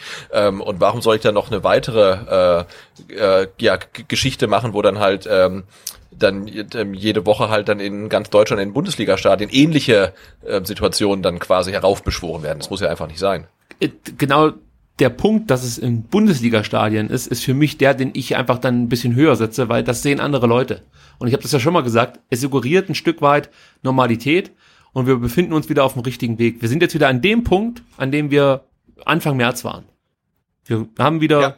Spiele mit Zuschauern. Und eigentlich sind wir da noch nicht. Wir sind da noch längst nicht. Also ich habe jetzt heute gelesen, dass sich die, ähm, dass sich weltweit 20 Millionen Leute angesteckt haben und die Verdopplung hat irgendwie drei oder sechs Wochen, ich weiß es jetzt nicht mehr genau gedauert. Also von 10 auf 20 Millionen. Das ist halt schon erschreckend. Auch wenn es jetzt hier vielleicht in Deutschland gerade mit 1000 Infektionen am Tag nicht mehr ganz so schlimm ist wie ähm, Mitte April oder so, finde ich es halt immer noch ähm, hoch genug und auch gefährlich genug, um zu sagen, nee, nee, wir, wir können noch nicht signalisieren, alles sei normal. Das Argument, dass man den Fußball retten musste, ja, das haben wir schon häufig diskutiert. Eigentlich ging es darum, ein paar AGs zu retten. Äh, das lasse ich mir in, im Nachhinein deshalb gefallen, weil äh, es funktioniert hat. Aber trotzdem muss man halt sagen, ich habe es letzte Woche schon mal erwähnt, man hat auch tierisch viel Glück gehabt, dass es funktionierte. Denn ähm, du siehst es jetzt zum Beispiel bei Atletico, die sollen am Wochenende gegen Leipzig spielen. Da haben sich jetzt zwei Spieler infiziert. Bislang wurde noch nicht konkret gemacht, welche Spieler das sind, ob sich vielleicht auch andere infiziert haben. Wie läuft das jetzt zum Beispiel ab, wenn Leipzig gegen die äh, spielt und dann äh, die halbe Mannschaft infiziert ist? Das wird Auswirkungen haben. Natürlich jetzt nur auf die, auf die Champions League und kann uns erstmal egal sein. Aber ähm, ich habe es ja vorhin schon mal angerissen. Wie ist es zum Beispiel dann, wenn die Saison äh, gestartet ist und es gibt dann den Fall Dresden in der Bundesliga, ja, dass da eine Mannschaft komplett in Quarantäne geschickt wird. All das ist äh, noch so ein Stück weit ungeklärt und ich finde, Zuschauer mit im Stadion, das braucht jetzt noch nicht. Also wenn es das Argument gab im äh, April, dass man einfach die die Vereine retten muss, davor, dass sie pleite gehen, dann ähm, würde ich sagen, okay, das machen wir jetzt mit diesen Geisterspielen, aber Zuschauer im Stadion, das braucht jetzt nicht unbedingt. Aber ich verstehe natürlich, den Vorstoß der Vereine und der DFL, weil sie merken halt auch, wie scheiße Fußballspiele ohne Zuschauer sind. Es ist halt einfach ein Produkt, das sich keiner eigentlich geben möchte. Äh, und wer glaubt, dass das äh, äh irgendwie jetzt immer noch immer noch ähm, akzeptiert wird von vielen Fans. Da bin ich mal gespannt, wie das in der kommenden Saison sein wird, wenn es dann erst, wie gesagt, zunächst mal um nichts geht. Einfach nur so der klassische Liga-Alltag. Da bin ich wirklich ja. mal gespannt, wie sich das entwickelt. Also ich glaube, das macht man dann vielleicht höchstens bis November, Dezember mit und dann wirst du merken, wie die, wie die Abonnentenzahlen ähm, fallen werden und auch grundsätzlich das Interesse nach unten gehen wird. Weil, ähm, ja, also stell dir mal Mainz gegen Augsburg vor, äh, an einem Sonntagnachmittag. Das guckt sich keine Sau an. guckt sich so wahrscheinlich mit Fans schon keine Sau an. Aber ohne Fans guckt sich das noch nicht mal so ein Hardcore-Fan wie Max Jakob Ost oder so an. Also, äh, ja, eigentlich sollte es ja ums Hygienekonzept gehen und ähm, da haben wir, glaube ich, den Standpunkt klar gemacht. Genau. Und ja, und die DFL hat sich ja heute dann auch äh, nochmal auf diesen Beschluss der Ministerkonferenz geäußert und hat sich auch ja relativ fast demütig ähm, geäußert. Ähm, aber zeitgleich ist dann ja auch irgendwie ähm, Kalle Rummenigge äh, vorgeprescht und hat dann gesagt, ja, vielleicht kann man doch irgendwie und so weiter. Ähm, klar, einen muss es dann ja doch geben, der dann äh, irgendwie dieses Thema äh, Zuschauer im Stadion dann äh, weiter vorantreibt und wenn es dann die DFL nicht selbst ist, dann gibt es da vielleicht auch jemanden, der dann äh, ja das äh, sagt, was dann die DFL eigentlich sagen möchte, aber aus taktischen Gründen nicht macht. Äh, ja, aber auf jeden Fall können wir festhalten, also ähm, am ersten Spieltag VfB gegen Freiburg keine Zuschauer und äh, bis Ende Oktober wird sich daran auch nichts ändern. So sieht's Stand jetzt aus. Hast du noch mal so eine schöne Ähm, SDR-Frage? Also die gefallen mir besonders gut, muss Die. SDR-Frage ist, pass mal auf, habe ich, hab ja fast alle. Äh, oh, hier, guck mal, die ist schön. Äh, mit welchem Spieler würdet ihr gerne ein Interview führen?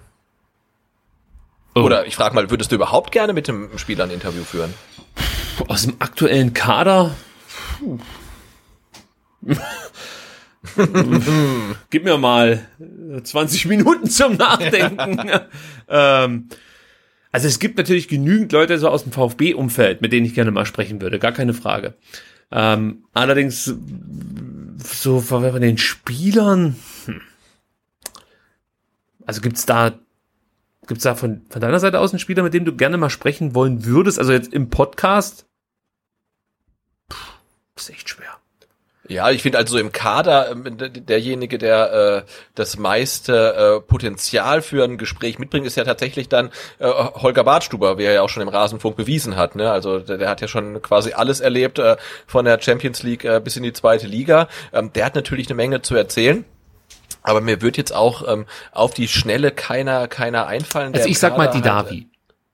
Äh, ja, vielleicht, ja, das stimmt. Ich sag der die hat ja Da- neulich irgendwie äh, einen, ähm, irgendwie so einem befreundeten, wie soll ich das sagen, nicht Mentaltrainer, sondern ähm, Motivationscoach oder so, hat der so eine Art Podcast-Video-Interview gegeben. Ich habe aber nicht, nicht, ich habe es mir nicht angeguckt. Ne, also mit Daniel Didavi würde ich mal gerne wirklich, also soweit es halt geht, offen und ehrlich über seine Karriere sprechen. Über, wir haben das jetzt ja hundertmal gelesen, wie schlimm das für ihn war mit seinen Verletzungen und so. Aber ich, würde, ich würde einfach auch mal gerne so Fragen stellen, ja, wie, wie er das aufnimmt, ähm, wenn Fans ihn skeptisch hier in Stuttgart sehen. Ich würde gerne auf die, auf den Wechsel nach Wolfsburg eingehen, äh, wie er das so eingeschätzt hat, dann würde ich das auch gerne vertiefen wollen, wie er die Zeit mit Walter empfunden hat. Das war ja ein großer Fan von Tim Walter, muss man sagen. Ähm, aber ich vermute halt einfach, egal mit wem du sprichst, du wirst halt nie so ein richtig ehrliches Gespräch führen können. Ja, weil die natürlich geschult wurden darauf, äh, wie sie sich verhalten in, in, in solchen Interviewsituationen.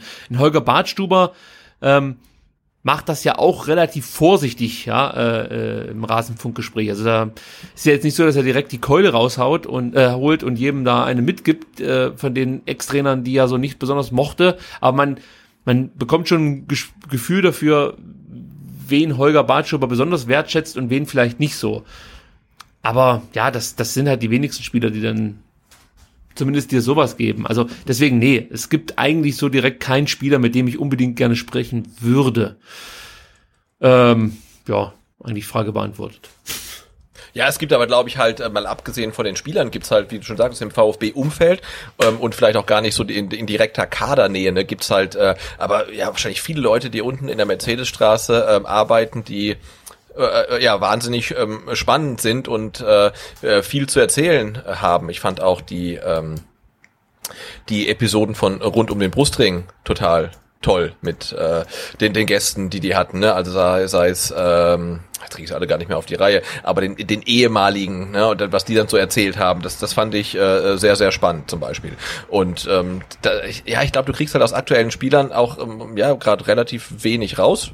Klar, die äh, wollen sich ja auch da nicht irgendwie äh, äh, ja, andere irgendwie anschwärzen oder sonst Ja, so ja. schlecht dastehen. Und ähm, da ist dann vermutlich besser, wirklich äh, mit, mit Leuten zu sprechen, die ihre aktive Karriere dann äh, beendet haben. Das ist dann vielleicht ein bisschen ähm, ge gehaltvoller und man kann da vielleicht auch ein bisschen mehr mit rausnehmen.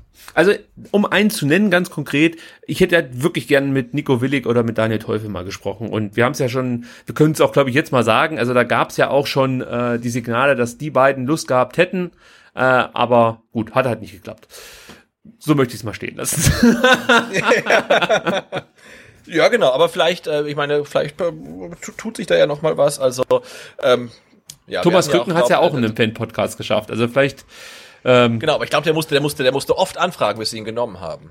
Guck, ja gut, so bin ich. Äh, äh, nee, das, das kann ich nicht. Ich möchte mich nicht erniedrigen. Entweder jemand hat Bock mit uns zu sprechen oder nicht. Also ich frage niemanden zweimal. Das mache ich einfach nicht. Nee, nee, ich frage meine, ich meine, einmal das, ich gut das ist. ander, äh, genau, ich meine es andersrum, ne, als Spaß. Also Ach so. Jetzt verstehe ich es, okay. Ich habe gedacht, äh, der, der Ron musste mehrfach anfragen, bis er den Krücken Nein, das weiß hat. ich nicht. Nein, nein, aber ich, denke, Okay. ich, ich gehe davon aus, dass Thomas Krücken mehrfach äh, äh, bei der okay. Nachspielzeit angefragt hat, bis er äh, dort äh, Gast sein durfte. Ähm, das wollte ich jetzt noch nachholen, weil es mir gerade etwas peinlich war, dass ich die, die Spieler nicht mehr wusste, die bei rund um den Brustring waren. Ähm, also unter anderem natürlich Roberto Hilbert, äh, Peter Reichert, ähm, ähm, dann ähm, Allgöwer und ähm, Andreas Buck. Und den habe ich immer als so ein bisschen äh, äh, farblos wahrgenommen und war nach der Podcast-Episode mit ihm total begeistert, weil mir das total viel Spaß gemacht hat, was er ähm, so erzählt hat. Also auch nochmal ähm, Hörempfehlung und das fand ich total spannend. Und ja, wer weiß, also vielleicht äh, tut sich ja da mal eine Gelegenheit auf und wir haben nochmal ähm, einen aktiven oder ehemaligen ähm, Spieler als Gast, aber ähm, ja, aktuell ist da nichts in Planung. Das, das möchte ich vielleicht noch mal ganz kurz ähm, ein bisschen konkretisieren. Ich glaube, wenn wir uns da jetzt besonders ein Zeug legen würden, hätten wir auch schon häufiger äh, Gesprächspartner gefunden aus dem VfB-Umfeld, sei es jetzt alte Spieler oder sei es äh, vielleicht auch der eine oder andere, der mal beim Staff gearbeitet hat oder so. Nur darauf liegt halt jetzt bei mir persönlich nicht unbedingt das Augenmerk. Also ich finde halt das, das Tagesgeschehen interessant. Ich finde den Fußball an sich, der in Stuttgart gespielt wird, besprechenswert. Also ich möchte gerne mit dir über äh, ja, abgelaufene Spiele sprechen und sowas.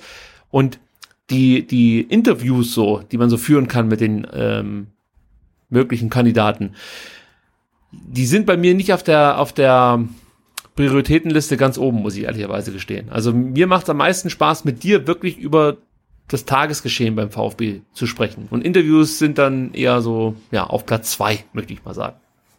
Ja, wir müssen mal gucken. Du hast ja äh, Anfang letzter Woche oder Mitte letzter Woche die große STR-Jahresumfrage veröffentlicht Ja. und die läuft ja noch bis äh, bis ähm, Ende dieser Woche. Ich glaube, die können wir noch mal noch mal neu irgendwie äh, an, anschubsen, noch mal retweeten oder so. Also da könnt ihr noch mitmachen und ähm, da könnt ihr natürlich auch äh, eure äh, ja, Meinung kundtun, ob ihr gerne mehr Gäste, weniger Gäste ähm, hättet und wer weiß, vielleicht äh, müssen wir uns dann komplett neu ausrichten. Also die Ergebnisse gibt's dann äh, hier äh, professionell aufbereitet nächste Woche dann zu hören und mal gucken, was dabei rauskommt. Aber ich sehe es wie du, also mir macht das auch äh, Spaß, ähm, so wie wir es jetzt machen. Und wir hatten ja natürlich dann mal eine Zeit lang jede Woche einen Gast. Das war natürlich auch dem geschuldet, dass ähm, keine Spiele stattfanden. Und auch da hatten wir ja ja. wunderbare Gäste. Also es hat ja auch total Spaß gemacht, aber äh, ja, weil nicht gespielt wurde. Ja, aber auch da waren es halt eben Gäste, die die ich einfach so cool finde, also die ich jetzt einfach, mit denen ich einfach mal reden wollte, die natürlich einen VfB-Bezug haben, ein Stück weit, aber jetzt eigentlich für mich inzwischen jetzt gar nicht mehr so sehr für VfB stehen, sondern einfach für, für sich stehen.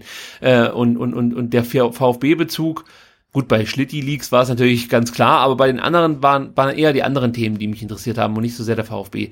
Ähm, ja, also das kann ich mir natürlich auch gut vorstellen, dass es hier in Zukunft dann Gäste geben könnte, die jetzt vielleicht mit dem VfB erstmal gar nicht so viel zu tun haben, aber äh, die ich einfach interessant finde, mit denen ich immer gerne reden wollen würde. Äh, und sowas könnte ich mir schon vorstellen, dass es das auch in Zukunft häufiger geben wird. Ja. Soll ich noch eine Frage stellen? Ja, gerne. Also ich würde sagen, wir Okay. machen noch so, hm, ja, 20 Minuten, halbe Stündchen. Du hast, du hast aber noch, glaube ich, wir haben, glaube ich, noch ein Thema ähm, auf der Agenda ähm, und das wäre der Präsident, ne, der sich der geäußert Präsident, hat. ja. Gibt es da zufällig Aber dann stelle ich, noch, Fragen? komm, dann stell ich noch eine Frage und dann machen wir einen Präsidenten. Also, Ähm, deine Meinung zu Podcasts, die von der Presse oder den Vereinen selbst produziert werden? oh, ähm, also Ich finde, das ist eine sehr gute Frage. Ja, ich muss erstmal mir äh, genau überlegen, wie ich das jetzt für mich hier aufdrösel. Also, ich bin ja sowieso ein Podcast Vielhörer. Also dementsprechend höre ich jeden Podcast, äh, der mit dem VfB irgendwie zu tun hat. Und ich würde auch äh, definitiv einen Vereinspodcast hören. Und ich, ich bin auch nicht jemand, der sagt, ja, Vereinspodcast, das geht ja, geht ja gar nicht oder sonst irgendwas. Das ist halt auch dann das Ding für sich, sage ich jetzt mal. Und ist halt klar, da wird halt wenig kritisch berichtet. Ähm, da geht's halt mehr oder weniger darum, dann wahrscheinlich den Verein erstmal zu feiern und das ist auch okay, es hat seine Daseinsberechtigung.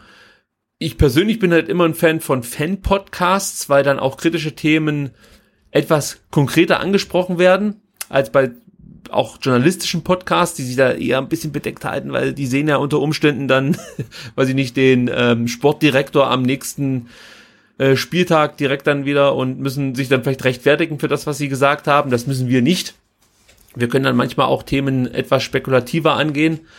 Deswegen äh, macht für mich natürlich so ein Fan-Podcast Podcast eigentlich den, äh, das, ist für mich das Salz in der Suppe eigentlich. Ähm, ja, aber ich finde journalistisch betriebene Podcasts an und für sich eigentlich sind, sind gute Podcasts, Punkt. Und Vereinspodcasts, ja, äh, wer nicht auf kritische Berichterstattung steht, ist da, glaube ich, ganz gut aufgehoben, weil man so einen gewissen Einblick bekommt in die jeweiligen Vereine, den man äh, von anderen Podcasts so nicht bekommt. Aber ja, mein, meine Lieblingspodcasts sind immer Fan-Podcasts. Ja. Der äh, Vereinspodcast von Arminia Bielefeld ist relativ gut, finde ich. Also der ist äh, für einen Vereinspodcast dann noch sehr, ach, wie soll ich sagen, uncorporate-mäßig. Also das gefällt mir ganz gut eigentlich. Und ähm, ja, also Presse-Podcast. Äh, letzte Woche hat ja, hat ja der Podcast so ein bisschen, bisschen Mini-Shitstorm abbekommen, äh, weil sie sich halt vielleicht nicht ganz so äh, geäußert haben, wie man es halt in der gedruckten Ausgabe sieht. Aber ich finde genau das macht dann auch irgendwie so ein bisschen den Reiz aus, dass man halt dann einfach seine seine Zeitung hat, äh, in der halt ja, die, die Zeitungssachen stehen und ich finde es dann total gut, wenn dann der dazugehörige Podcast dann äh, vielleicht mal ja ein bisschen meinungsstärker ist und äh, nicht ganz so äh, in Anführungszeichen seriös daherkommt, sondern ein bisschen mehr äh, ja, Schwingungen und Stimmungen rund um den Verein äh, aufnimmt und die auch mal wiedergibt. Also insofern, ich konnte es nicht so ganz verstehen, den, den Hate, den es da gab und äh, also ich finde Presse-Podcasts gut, ich finde auch Vereinspodcasts gut, ich finde, man sollte halt immer genau wissen, äh, ja, wem man zuhört, was man hört und dementsprechend halt auch die, die, die Aussagen ähm, einordnen. Ne? Und das gilt ja genauso dann auch, wenn man Fan-Podcasts hört. Das sind halt dann Podcasts von Fans, die nicht alles wissen, die eine eigene Meinung haben, die ihre Meinung dann auch vermutlich gerne äh, ins, ins Mikrofon sprechen und die nicht immer recht haben müssen. Ich möchte zu dieser Podcast-Folge Folgendes sagen man muss sich halt nicht wundern, wenn ich so, so jemanden habe wie Gunter Bahner, ja, der im Endeffekt lange Zeit dem Verein so ein bisschen ähm, die Artikel zugeschachert hat oder andersrum. Äh, also die haben miteinander gearbeitet, möchte ich damit sagen. Jedenfalls ist das der Eindruck, den man als Fan gewinnen konnte. Da muss man sich halt nicht wundern, wenn dann plötzlich die Fans kommen und sagen, ja, jetzt versucht ihr hier wieder stunk zu machen, wie damals der Bahner, als er das mit äh, Schindelmeiser angestoßen hat. Das ist halt einfach das Problem. Und das ist ein massives Problem, dass die Stuttgarter Nachrichten und die Stuttgarter Zeitung ähm, äh, jetzt haben und da sind sie selber verantwortlich, weil sie lange Zeit halt einfach nicht wie ein normales äh, Medium oder wie normale Journalisten gearbeitet haben, sondern einfach wirklich so eine Hofberichterstattung gemacht haben. Und, und diesen Makel werden sie auch so schnell nicht mehr los. Und äh, ich, ich kann auch nur jedem recht geben, der jetzt sagt, ja Leute, was soll denn da, der Scheiß jetzt? Jetzt kommt ihr auf einmal und sorgt für Unruhe. Dass der Eindruck entsteht, da sind sie selber dran schuld. Die Fragen, die sie jetzt aktuell stellen, sind absolut berechtigt. Ja, man kann darüber diskutieren, ob es eigentlich gut ist, einen 16-jährigen Jugendspieler zu verpflichten, ob es gut ist, ähm, davon zu sprechen, dass man äh, beim VfB auf Kontinuität setzen möchte, aber zum einen nach einem halben Jahr den, den Trainer rausschmeißt, mit dem man äh, die Zukunft plant und auf der anderen Seite dann jetzt den Co-Trainer rausschmeißt, der jetzt eigentlich auf Jahre hinweg das Scharnier zwischen Jugendarbeit und Profiabteilung sein sollte. Das sind berechtigte Diskussionspunkte. Aber warum kommen die jetzt? Ich, ich, ich möchte natürlich dann trotzdem auch äh, direkt die Antwort drauf geben. Vielleicht hat man daraus gelernt und möchte jetzt eben dann ähm, anders äh, über den VfB berichten, als es noch vor zwei, drei Jahren der Fall war oder vor vier Jahren der Fall war. Aber dass es so kommt, dass jetzt alle Leute, sagen wir, eher skeptisch sind, da ist äh, ja, in dem Fall die Stuttgarter Zeitung, die Stuttgarter Nachrichten selber für verantwortlich. Und was dazu kommt ist, wenn es ähm, zum Beispiel Berichterstattung gibt über VfB-Spiele, von, ich möchte jetzt gar keine Redakteure da direkt ansprechen, aber wenn es da eine Berichterstattung dazu gibt und man auch nicht mal so richtig auf die Kette bekommt, welches System der Trainer spielen lassen hat, oder Artikel überschrieben werden mit hier erklären wir, warum der VfB sich so wenig Chancen erspielt und im Endeffekt steht dann im Artikel, der VfB erspielt sich übrigens wenig Chancen, dann muss man sich halt einfach nicht wundern, wenn, wenn das gar nicht mehr so richtig wahrgenommen wird von Fans und man sich eigentlich nur noch darüber aufregt, was einem da vorgesetzt wird. Da gibt es natürlich dann auch unterschiedliche Redakteure, die äh, unterschiedlich qualitativ gut arbeiten. Aber im Großen und Ganzen ist das Problem, das die Stuttgarter Nachrichten und Stuttgarter Zeitungen jetzt aktuell haben, äh, ein hausgemachtes Problem. Weil sie jahrelang einfach für mich wenig journalistisch gearbeitet haben und äh, der ein oder andere sich, glaube ich, einfach da ein paar schöne Tage auch an der Mercedesstraße gemacht haben, äh, gemacht hat. Und äh, dann vielleicht auch von dem ein oder anderen Scoop ganz gut leben konnte. Und ja, also ich, ich finde die Kritik, die da jetzt aufkam, ganz speziell fand ich sie ein bisschen überzogen, muss ich sagen, aber sie ist weiterhin gerechtfertigt. Ich finde es gut, wenn man da genau drauf äh, schaut, was da kommt von, von der Seite und äh, dann auch mal gerne kritisiert, äh, was da so geschrieben und gesagt wird. Das, ähm, ja, also ich, aber das verdient. ist ja dann äh, wirklich äh, berechtigt ist dann die Kritik, die du äußerst, ne, warum erst jetzt quasi, ähm, aber halt dieses ewige, ähm, die wollen doch nur Unruhe reinbringen, also warum sollte jemand Unruhe reinbringen wollen? Ne? Das ist ja, das, das finde ich halt so, so ein... Sie wollen aber auch keine Harmonie. Das musst du auch mal auf den Punkt bringen, so ist. Genau, nee, die wollen auch keine. Auch du, Sebastian, du merkst doch an den Artikeln, wie langweilig den Leuten manchmal ist. Das merkst du doch einfach, dass dann irgendwas konstruiert wird, wo eigentlich nichts, es gibt nichts, überhaupt nichts zu berichten. Es gibt eine Vermutung und aus der wird eine Meldung gemacht. Und die wird dann aufgepustet. So. Und, äh, oder aufgeblasen. So. Und, ähm, das, das ist das, was äh, äh ein als Fan dann natürlich so ein Stück weit stört. Und wenn es jetzt vielleicht wirklich im Umfeld des VfB das ein oder andere Thema gibt, das man äh, vielleicht noch nicht konkret benennen kann, aber ja, dass es innerhalb des Vereins, sag mal, schon immer noch ein merkwürdiges Klima gibt. Das äh, haben wir auch schon mitbekommen. Und vielleicht kann man das nicht so konkret benennen, weil sich keiner vor der Kamera äußert oder vor dem Mikrofon. Äh, aber dass man es überhaupt erstmal in den Umlauf bringt, finde ich ja an sich erstmal gar nicht schlecht. Aber dass dann die Fans etwas, äh, ja, ich sag mal, verstimmt darauf reagieren, das ist, wie gesagt, ein Problem ähm, oder resultiert daraus, dass man jahrelang eben nicht vernünftig journalistisch gearbeitet hat. Das äh, möchte ich einfach so unterstellt wissen. Also das ist, das ist für mich einfach keine journalistisch gute Arbeit, die da geleistet wurde in den letzten Jahren. Und deswegen möchte ich nochmal sagen, bleibt da weiter kritisch und schaut genau drauf, welche Agenda verfolgt wird. Und wenn ihr der Meinung seid, als Hörer zum Beispiel, ey, die erzählen da Scheiße, dann müsst ihr halt genau das schreiben. So, das erwarte ich übrigens auch wenn wir Scheiße labern, dann äh, möchte ich halt auch, dass dann äh, auf Twitter geschrieben wird, hey, da erzählt er aber jetzt gerade Bullshit. Dann kann man sich unter Umständen darüber austauschen und je nachdem, wie die Argumente so vorgetragen werden, gibt es dann eine Diskussion oder eben nicht. Aber ich finde, die Diskussion, die muss, die muss einfach weiter möglich sein und ist auch wichtig und auch die Journalisten müssen sich dann damit auseinandersetzen können. Das kam in den letzten Jahren für mich viel zu kurz. Und ich finde diese Diskussion, wie gesagt, absolut richtig. Und äh, nur noch mal zum Thema von, was haltet ihr von, von Vereinspodcasts und so? Fragt doch mal, ähm, oder von journalistischen oder, oder von, von was war was war die Frage? Journalistisch betriebenen Podcasts äh, genau von von äh, Pressepodcasts Pressepodcasts Podcast, ja. ja fragt doch mal die Pressepodcasts was sie von Fanpodcasts halten. Ich kann euch die Antwort geben.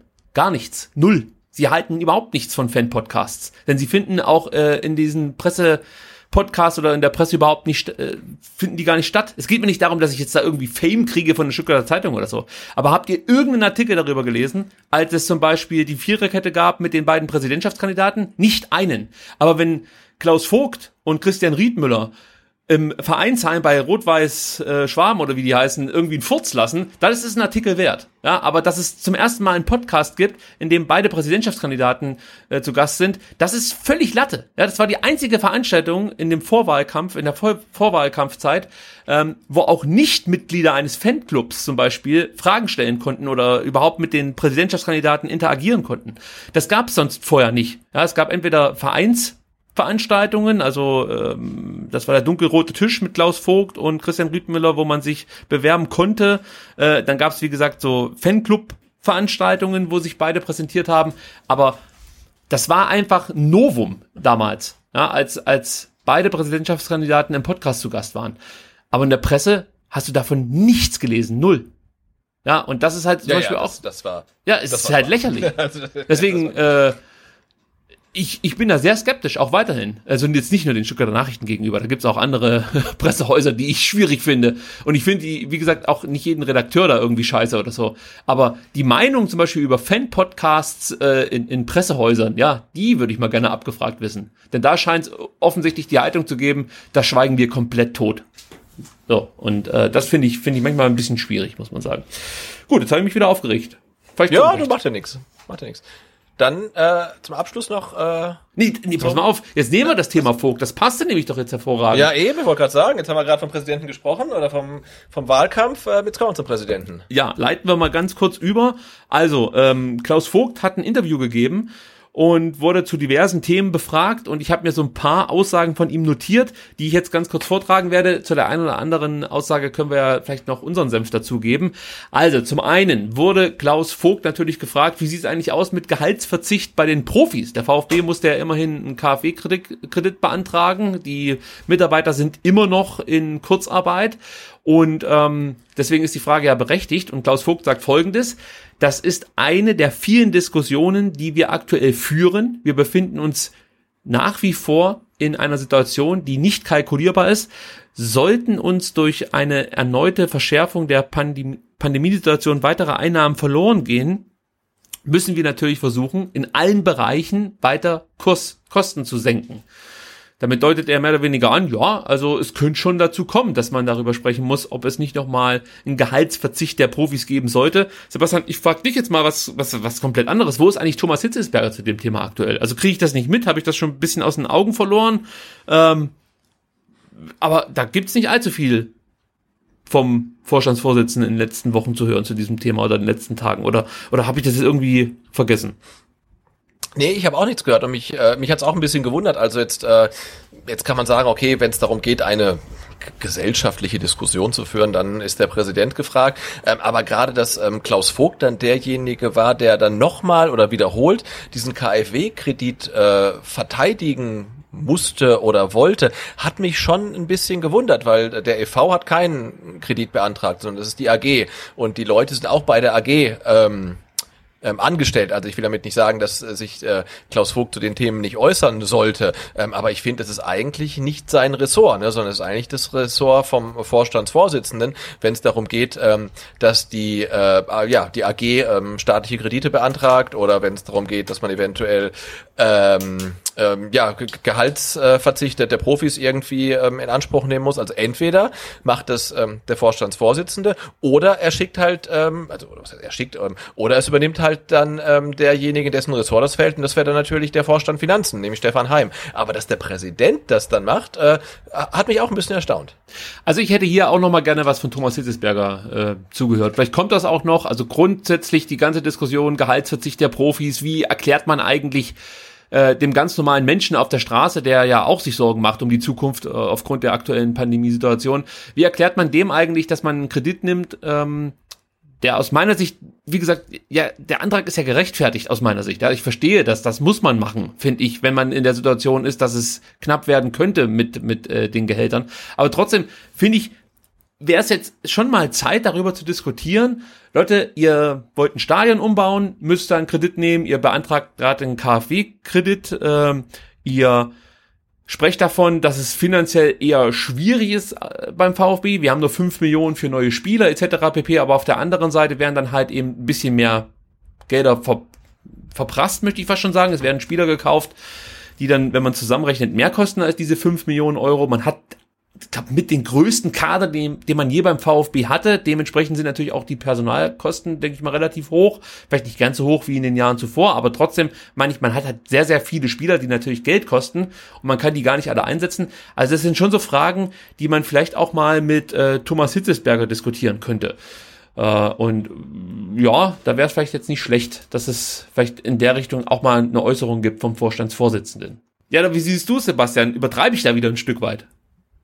Äh, nee, äh, finde ich nicht. Also die Situation ist ja in ähm, jeder Hinsicht eine ganz besondere. Äh, dem, dem VfB geht's wie vielen Vereinen ähm, nicht gut. Äh, ja, man hat Spiele ohne Zuschauer. Also das ist ja wirklich eine, eine ganz besondere Situation. Und ähm, sich jetzt zu äußern, wäre dann nach meinem Dafürhalten auch ähm, Chefsache. Und das ist Chefsache nicht vom EV, sondern Chefsache vom AG und äh, von der AG. Und ähm, das wäre dann äh, Thomas Hitzelsberger. Ich, ich weiß jetzt nicht, warum er sich da äh, zurückhält. Ähm, ich finde jetzt auch die Sachen, die Klaus Vogt gesagt hat, wirklich äh, auf den Punkt und gut. Und ähm, aber ja, wie gesagt, man, man wird sich da auch mal äh, äh ein Statement vom Chef wünschen, finde ich. Ja, gerade auch das Thema Investorensuche. Ja, also, und die Situation des VfB hat sich ja innerhalb kürzester Zeit komplett gewandelt. Also wir haben ja noch vor einem Jahr davon gesprochen, dass äh, man durch die Daimler-Million ja relativ gut dasteht und selbst so ein Abstieg könnte man jetzt auch verkraften. Also natürlich ist der nicht gut, aber reißt dem VfB jetzt auch nicht die Füße äh, weg äh, und, und dann kam ja das Thema immer wieder zweiter Investor und so auf. Auch da hat sich ja einiges geändert. Da sagt Klaus Vogt übrigens dazu, es ist natürlich derzeit alles andere als leicht, einen geeigneten Partner zu finden. Einige der potenziellen Investoren hat die Corona-Krise ebenfalls hart getroffen.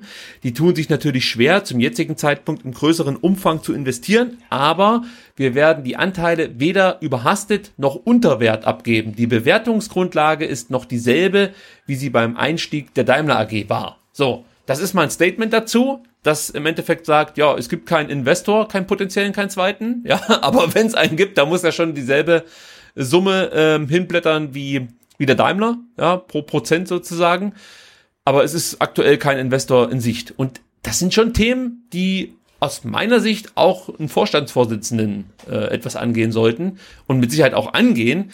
Und ja, da hätte ich halt einfach mal gerne äh, eine det detailliertere Auskunft von Thomas Hittesberger zu, den ich jetzt da auch überhaupt nicht groß kritisieren will. Ich, mich wundert es halt einfach nur, dass diese Themen jetzt plötzlich von Klaus Vogt besprochen werden öffentlich, ja, und sonst hörst du von ihm relativ wenig zu äh, anderen Themen. Ich finde es ja gut, dass er sich mal äußert zu VfB-Themen, aber man hat ja manchmal schon das Gefühl, dass jetzt nicht unbedingt jeder in der AG möchte, dass sich der Präsident zu äh, AG-Themen äußert. Und wenn es jetzt vielleicht nicht ganz so positive Themen sind, die sich mit der AG beschäftigen, dann darf der Vogt jetzt plötzlich äh, äh, an die Presse oder wie. Also weiß nicht, sehe ich ein bisschen schwierig, muss ich ganz ehrlich sagen. Also da wäre es jetzt schön, Thomas Hitzberger, wenn du mal kurz äh, auch vielleicht ähm, was zu sagen könntest zu der aktuellen Situation des VfB Stuttgart, der sich immer mehr verschuldet und immer mehr Spieler hat und ähm, Geld ausgibt, das er gar nicht hat.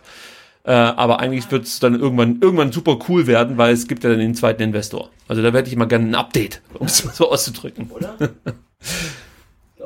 ja, Sebastian unterhält sich gerade, deswegen lese ich einfach das nächste äh, Zitat von Klaus Vogt vor. Da geht es nämlich um ein Positionspapier zur Zukunft des Fußballs und es geht auch um Gehaltsobergrenzen beim VfB Stuttgart. Da sagt Klaus Vogt nämlich Folgendes dazu. Es wäre ein Versuch wert, äh, Gehaltsobergrenzen einzuführen. Alles so zu belassen, wie es ist, ist auch keine Alternative. Wenn wir es in Deutschland nicht schaffen, wer dann? Wenn der Fußball darauf wartet, dass von der UEFA was kommt, ist das wahrscheinlich wenig zielführend. Beim VfB haben wir intern schon darüber diskutiert und äh, unser Ziel ist es, ähm, zur Zukunft des Fußballs ein Positionspapier zu erstellen. So, da sind auch wieder einige Sätze dabei, die es eigentlich in sich haben. Also wenn man sich mal überlegt, dass der Präsident eines Bundesligisten sagt, wenn der Fußball darauf wartet, dass von der UEFA was kommt, ist er wahrscheinlich, ist das wahrscheinlich wenig zielführend. Dann heißt das nichts anderes als, äh, Leute, es wird sich hier nichts bewegen, wenn wir es nicht selber anstoßen. Also Thema Gehaltsobergrenzen oder irgendwelche Möglichkeiten, die Gehälter etwas einzudämmen, damit es nicht noch weiter durch die Decke geht. Und auch hier würde ich jetzt mal behaupten, wenn Thomas Hitzesberger diesen Satz gesagt hätte, wäre der ähm, ja äh, medial anders aufgenommen worden als jetzt von Klaus Vogt, wo das so ein bisschen untergeht, was eigentlich schade ist, weil es ein wichtiger und richtiger Satz ist. Und auch die Äußerung, dass sich der VfB ähm, ja überlegt, ein ähm, Papier an den Start zu bringen, das sich mit dem Zukunft des Fußballs auseinandersetzt oder überhaupt ein Ziel äh, es sei des VfB Stuttgart, ein Positionspapier zu erstellen zur Zukunft des Fußballs, ist das eigentlich echt ein wichtiges Statement von unserem Präsidenten, das aber so in der Presse eigentlich gar nicht groß ähm, thematisiert wurde. Jedenfalls habe ich nicht allzu viel dazu gefunden. Sebastian, ist dir da noch was untergekommen? Äh, nee, ich habe das jetzt auch ähm, wirklich zum ersten Mal gelesen, als du es jetzt hier in die Themensammlung reingeschrieben hast. Und ich finde, aber das ist ja jetzt auch ein Thema, ähm, das wieder im Ressort von Klaus Vogt liegt. Ne? Da geht's halt wirklich um ja äh, auch so ein bisschen gesellschaftliche Verantwortung. Ich finde, er als EV-Präsident äh, und auch mit seinem ähm, Hintergrund kann sich das dann auch wirklich rausnehmen, ähm, sowas zu sagen, weil wir haben es ja auch gesehen ähm, am, am Beispiel von ähm, Manchester City unter dem ähm, Ausschluss aus der Champions League und Financial Fairplay, dass da man auf die UEFA in solchen Dingen halt nicht zählen darf. Ähm, und ich finde, er kann das dann als Präsident auch wunderbar sagen. Ähm, ist dann vielleicht auch wirklich ein Thema, ähm, zu dem sich ähm, dann ein Vorstandsvorsitzender eher bedeckt halten sollte tatsächlich.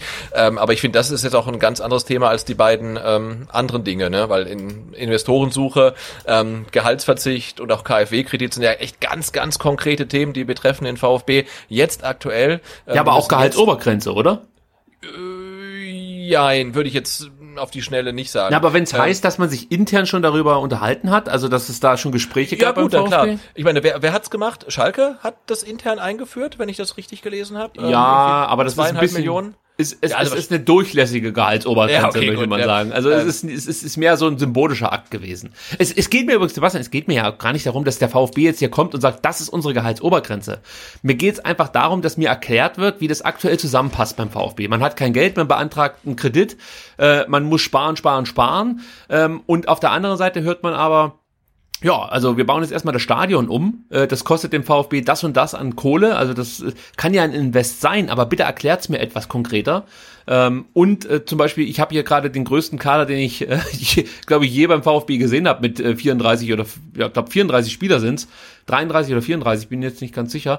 Natürlich werden da auch noch ein paar Spieler gehen, aber trotzdem sind alles so Themen, die fallen für mich dann schon auch in das Ressort des Vorstandsvorsitzenden. Also ich bin da ein bisschen unzufrieden und ich möchte, wie gesagt, jetzt gar nicht hier irgendwie Stimmung gegen Hitzesberger erzeugen oder so. Ich wundere es einfach nur, dass es von ihm gerade wirklich kaum ein Statement zu solchen wichtigen Themen gibt.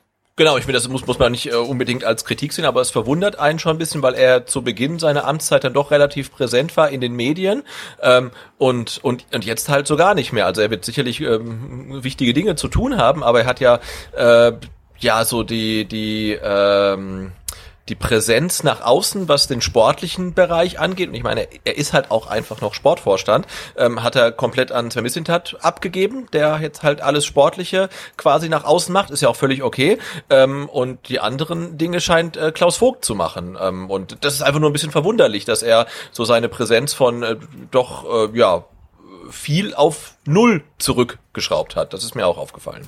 Wir können ja, wir haben ja gesagt, wir sind ein Fan-Podcast und können dann auch mal spekulieren und vielleicht auch mal ähm, Themen ansprechen, die, jetzt bei einem Pressepodcast nicht so benannt werden würden.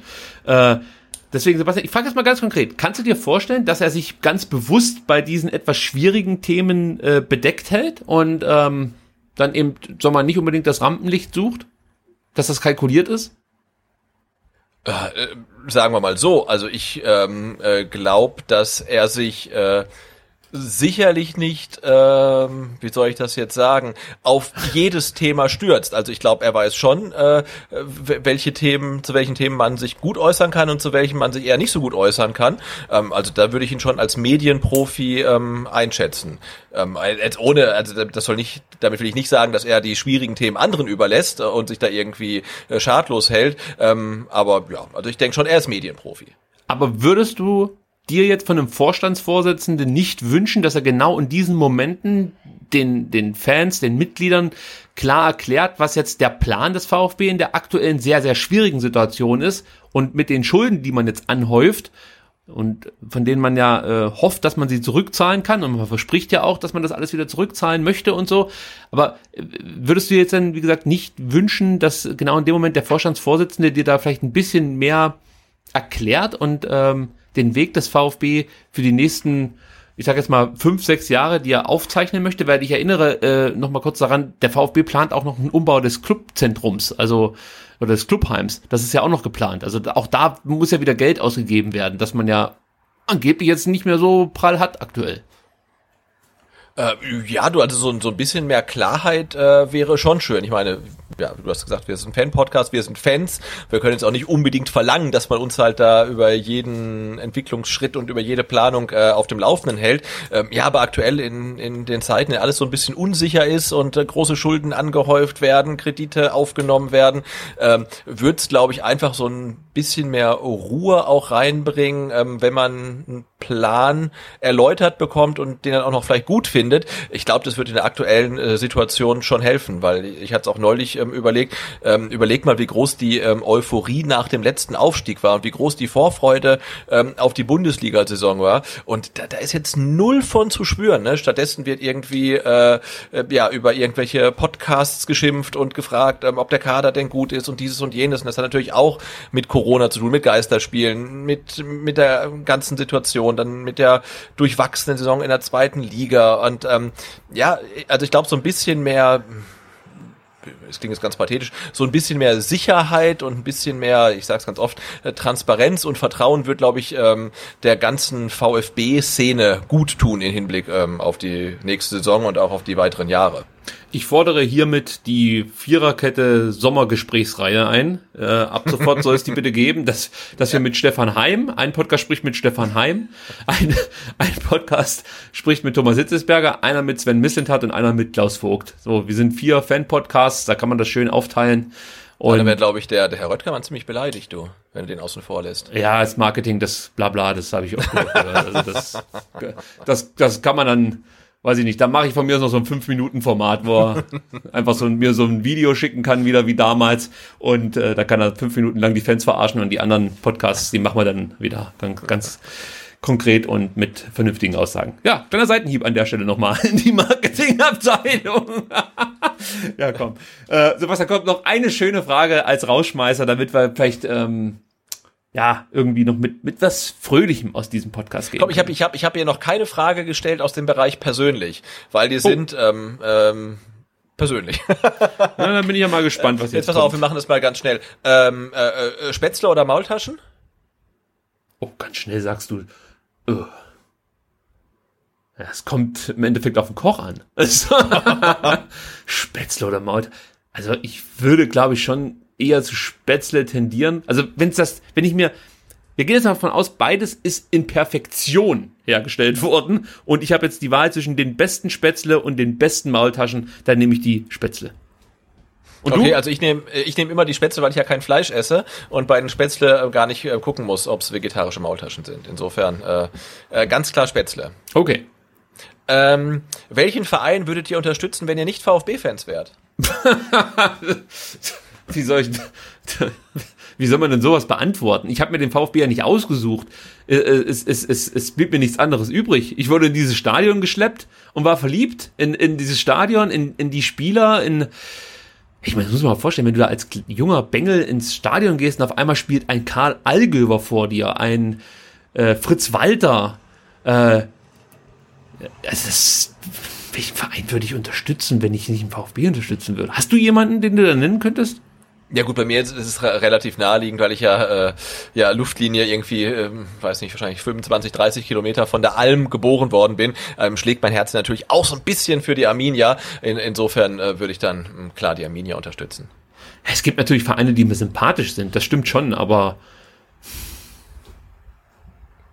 Puh. Also bei dir ist es äh, VfB oder nix, höre ich daraus.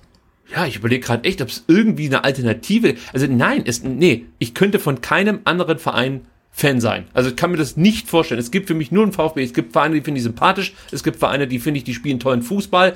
Die äh, haben eine tolle Vereinsphilosophie oder so. Aber das, was ich für den VfB empfinde, ist ja komplett losgelöst von diesen ganzen anderen sympathischen Themen und so. Den VfB finde ich nicht immer sympathisch. Ich finde, der VfB spielt nicht immer Fußball, äh, schön Fußball. Ich finde, der VfB hat mir bislang noch nicht das Konzept äh, vorgestellt, wo ich sage, Mensch, das ist, äh, da stehe ich 100% dahinter. Nein, aber der VfB ist, ist für mich wie so eine Ehefrau, die ich einfach nicht verlassen möchte und auch nicht verlassen kann. Es gibt für mich nur den VfB und sonst keine andere. So.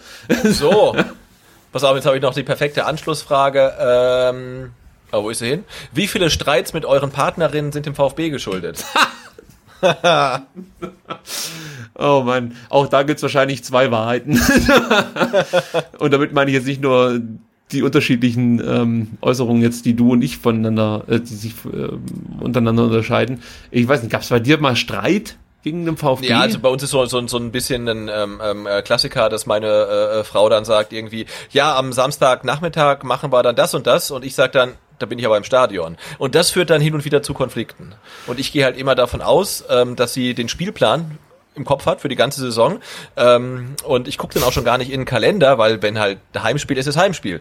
Und ähm, das führt hin und wieder dann ähm, schon zu ähm, Streits. Wie viele weiß ich jetzt nicht, aber ähm, es kommt schon äh, pro Saison ähm, das ein oder andere Mal vor. Und ähm, ja, Also bei mir ist es so, ähm, wenn ich jetzt gerade mal auf das Thema Spiele zum Beispiel eingehen kann, äh, für mich hat Familie immer oberste Priorität. Das heißt, ich sage zum Beispiel am Samstag bin ich im Stadion.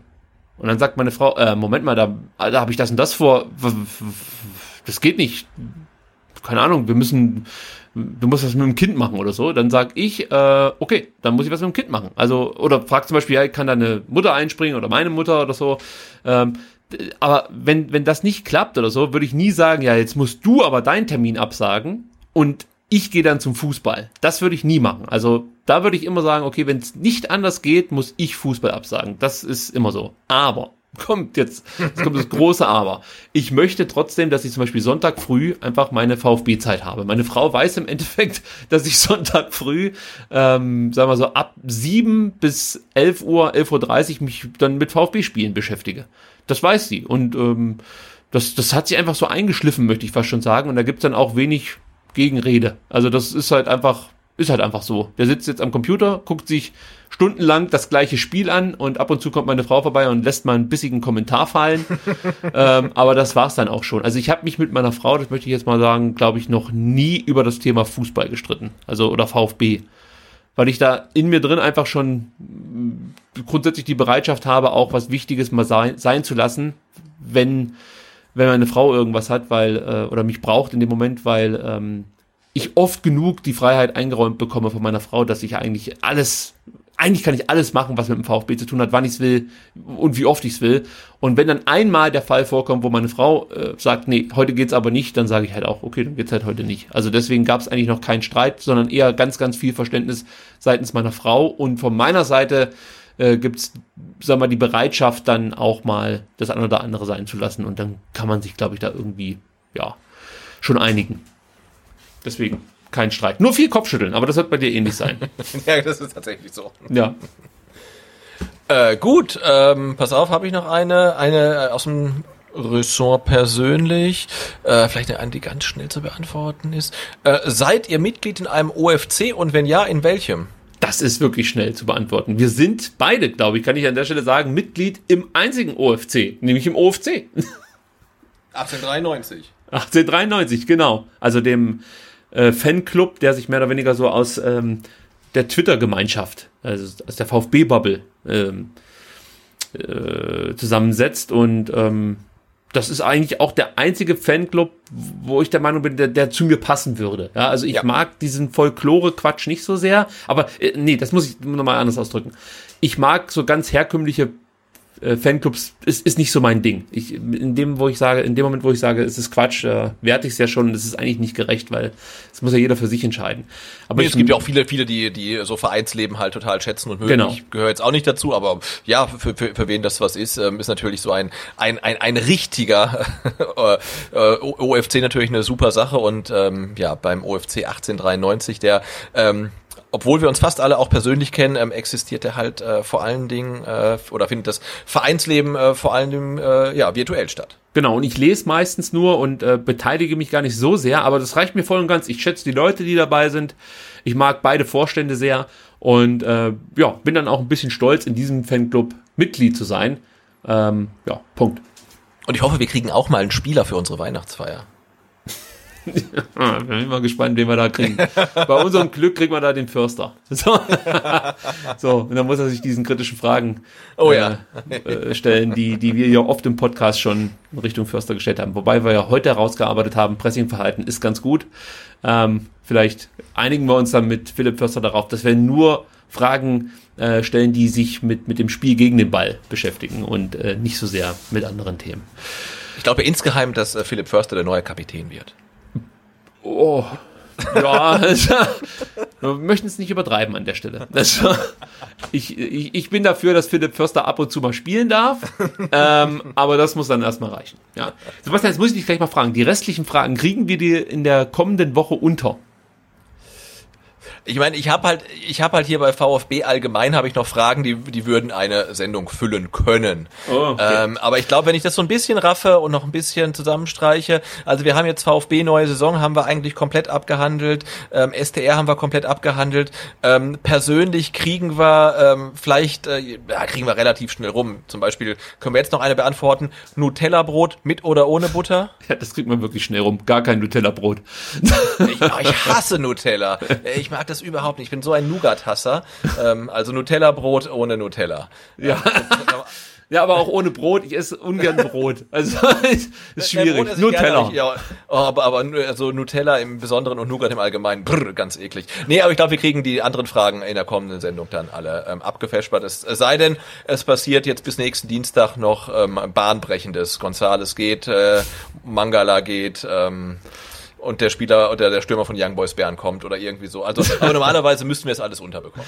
Also, äh, dann würde ich sagen, äh, belassen wir es hierbei äh, und sagen, das war unser zweiter Teil Sebastian, und äh, hat mir wieder viel Spaß gemacht. Wir haben ja auch dann doch das ein oder andere Transfer-Updatechen hier noch mit reingedrückt, haben über die U21 gesprochen, haben den Spielplan besprochen, Klaus Vogts Äußerungen zum vereinspolitischen und natürlich dann auch zu AG-Themen haben wir beleuchtet. Also ich würde sagen, das war wieder eine rundum gelungene STR-Ausgabe und ich möchte mich bei dir für die Zeit bedanken, die du hier investiert hast. Ja, ja freue mich äh, gerne. Und weißt du, warum, Entschuldigung, dass ich unterbreche, äh, warum die Ausgabe auch so besonders war, nee. äh, weil äh, es hier nämlich noch klingelte ähm, und meine Frau äh, äh, ging dann runter und auch das gab keinen Streit, aber ähm, es war ein äh, äh, Leser vom Vertikalpass, der geklingelt hat und äh, wollte eine schwierige Umfeldtasse haben. Also wir hatten vorher geschrieben und er hat so, naja, kommt irgendwann mal vorbei, ähm, aber dass er genau dann vorbeikommt, ähm, wenn wir gerade den Podcast aufnehmen, war ein bisschen überraschend und ich hatte natürlich äh, meine Frau auch nicht vorgewarnt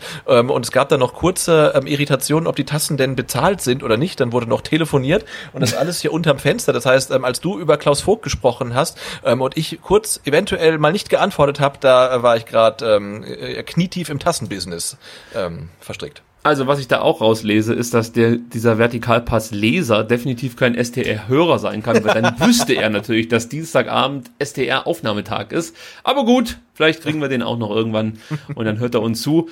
Äh, wir sind ja so fair, hier bei STR auch auf Vertikalpass zu verweisen. Also von daher, wenn ihr noch keine, keine Leser seid vom Vertikalpass, dann ändert das. Vertikalpass.de und ähm, ich würde sagen, Aber dann sind wir auch da, sorry, muss ich noch mal kurz reingrätschen. Auch da äh, habe ich heute eine ne, ne Mail bekommen von einem ähm, Hörer von von von STR. Ähm, der schrieb, er, er hört uns jede Woche ähm, und über den Podcast ist er ähm, auf unsere Fußballfibel aufmerksam geworden und würde die gern bestellen. Also hat mich total gefreut. Also und der kannte quasi den Vertikalpass nicht und hat es dann äh, über SDR ähm, kennengelernt und äh, liest jetzt auch und hat ähm, und ähm, wollte eine Fibel haben. Also das Grüße ja an Alex an der Stelle, total toll, ja. Also Fußballfibel gibt's bei vertikalpass.de und ansonsten gibt es äh, jede Menge anderen Content auch äh, bei STR, nämlich dann äh, den gerade von euch gehörten. So, jetzt, jetzt versuche ich aber wirklich endgültig den Punkt hier zu machen, sonst rede ich mich noch um Kopf und Kragen. Sebastian, vielen Dank für deine Zeit. Wir hören uns nächste Gerne. Woche wieder mit Teil 3. Sag mal deine Temperatur noch schnell, immer noch 29 Grad? Äh, nee, inzwischen müsste es ein bisschen kühler geworden sein, weil es, äh, glaube ich, von draußen etwas windet oder ein bisschen Wind reinkommt hier. Also ich schwitze nicht mehr so sehr wie zu Beginn der Ausgabe. Vielleicht liegt es auch daran, gut. dass ich die, dass ich die heißen Themen jetzt abgearbeitet ja, habe. Ja, genau. die unter den Nägeln brannten. Ja, ja ich denke mal 28, 7 sind wir okay. jetzt. Perfekte Temperatur zum Schlafen. Ja, genau, ich freue mich jetzt schon. Also, Sebastian, nächste Woche hören wir uns wieder und bis dahin sagen wir Tschüss. Genau, macht's gut. Ciao, ciao.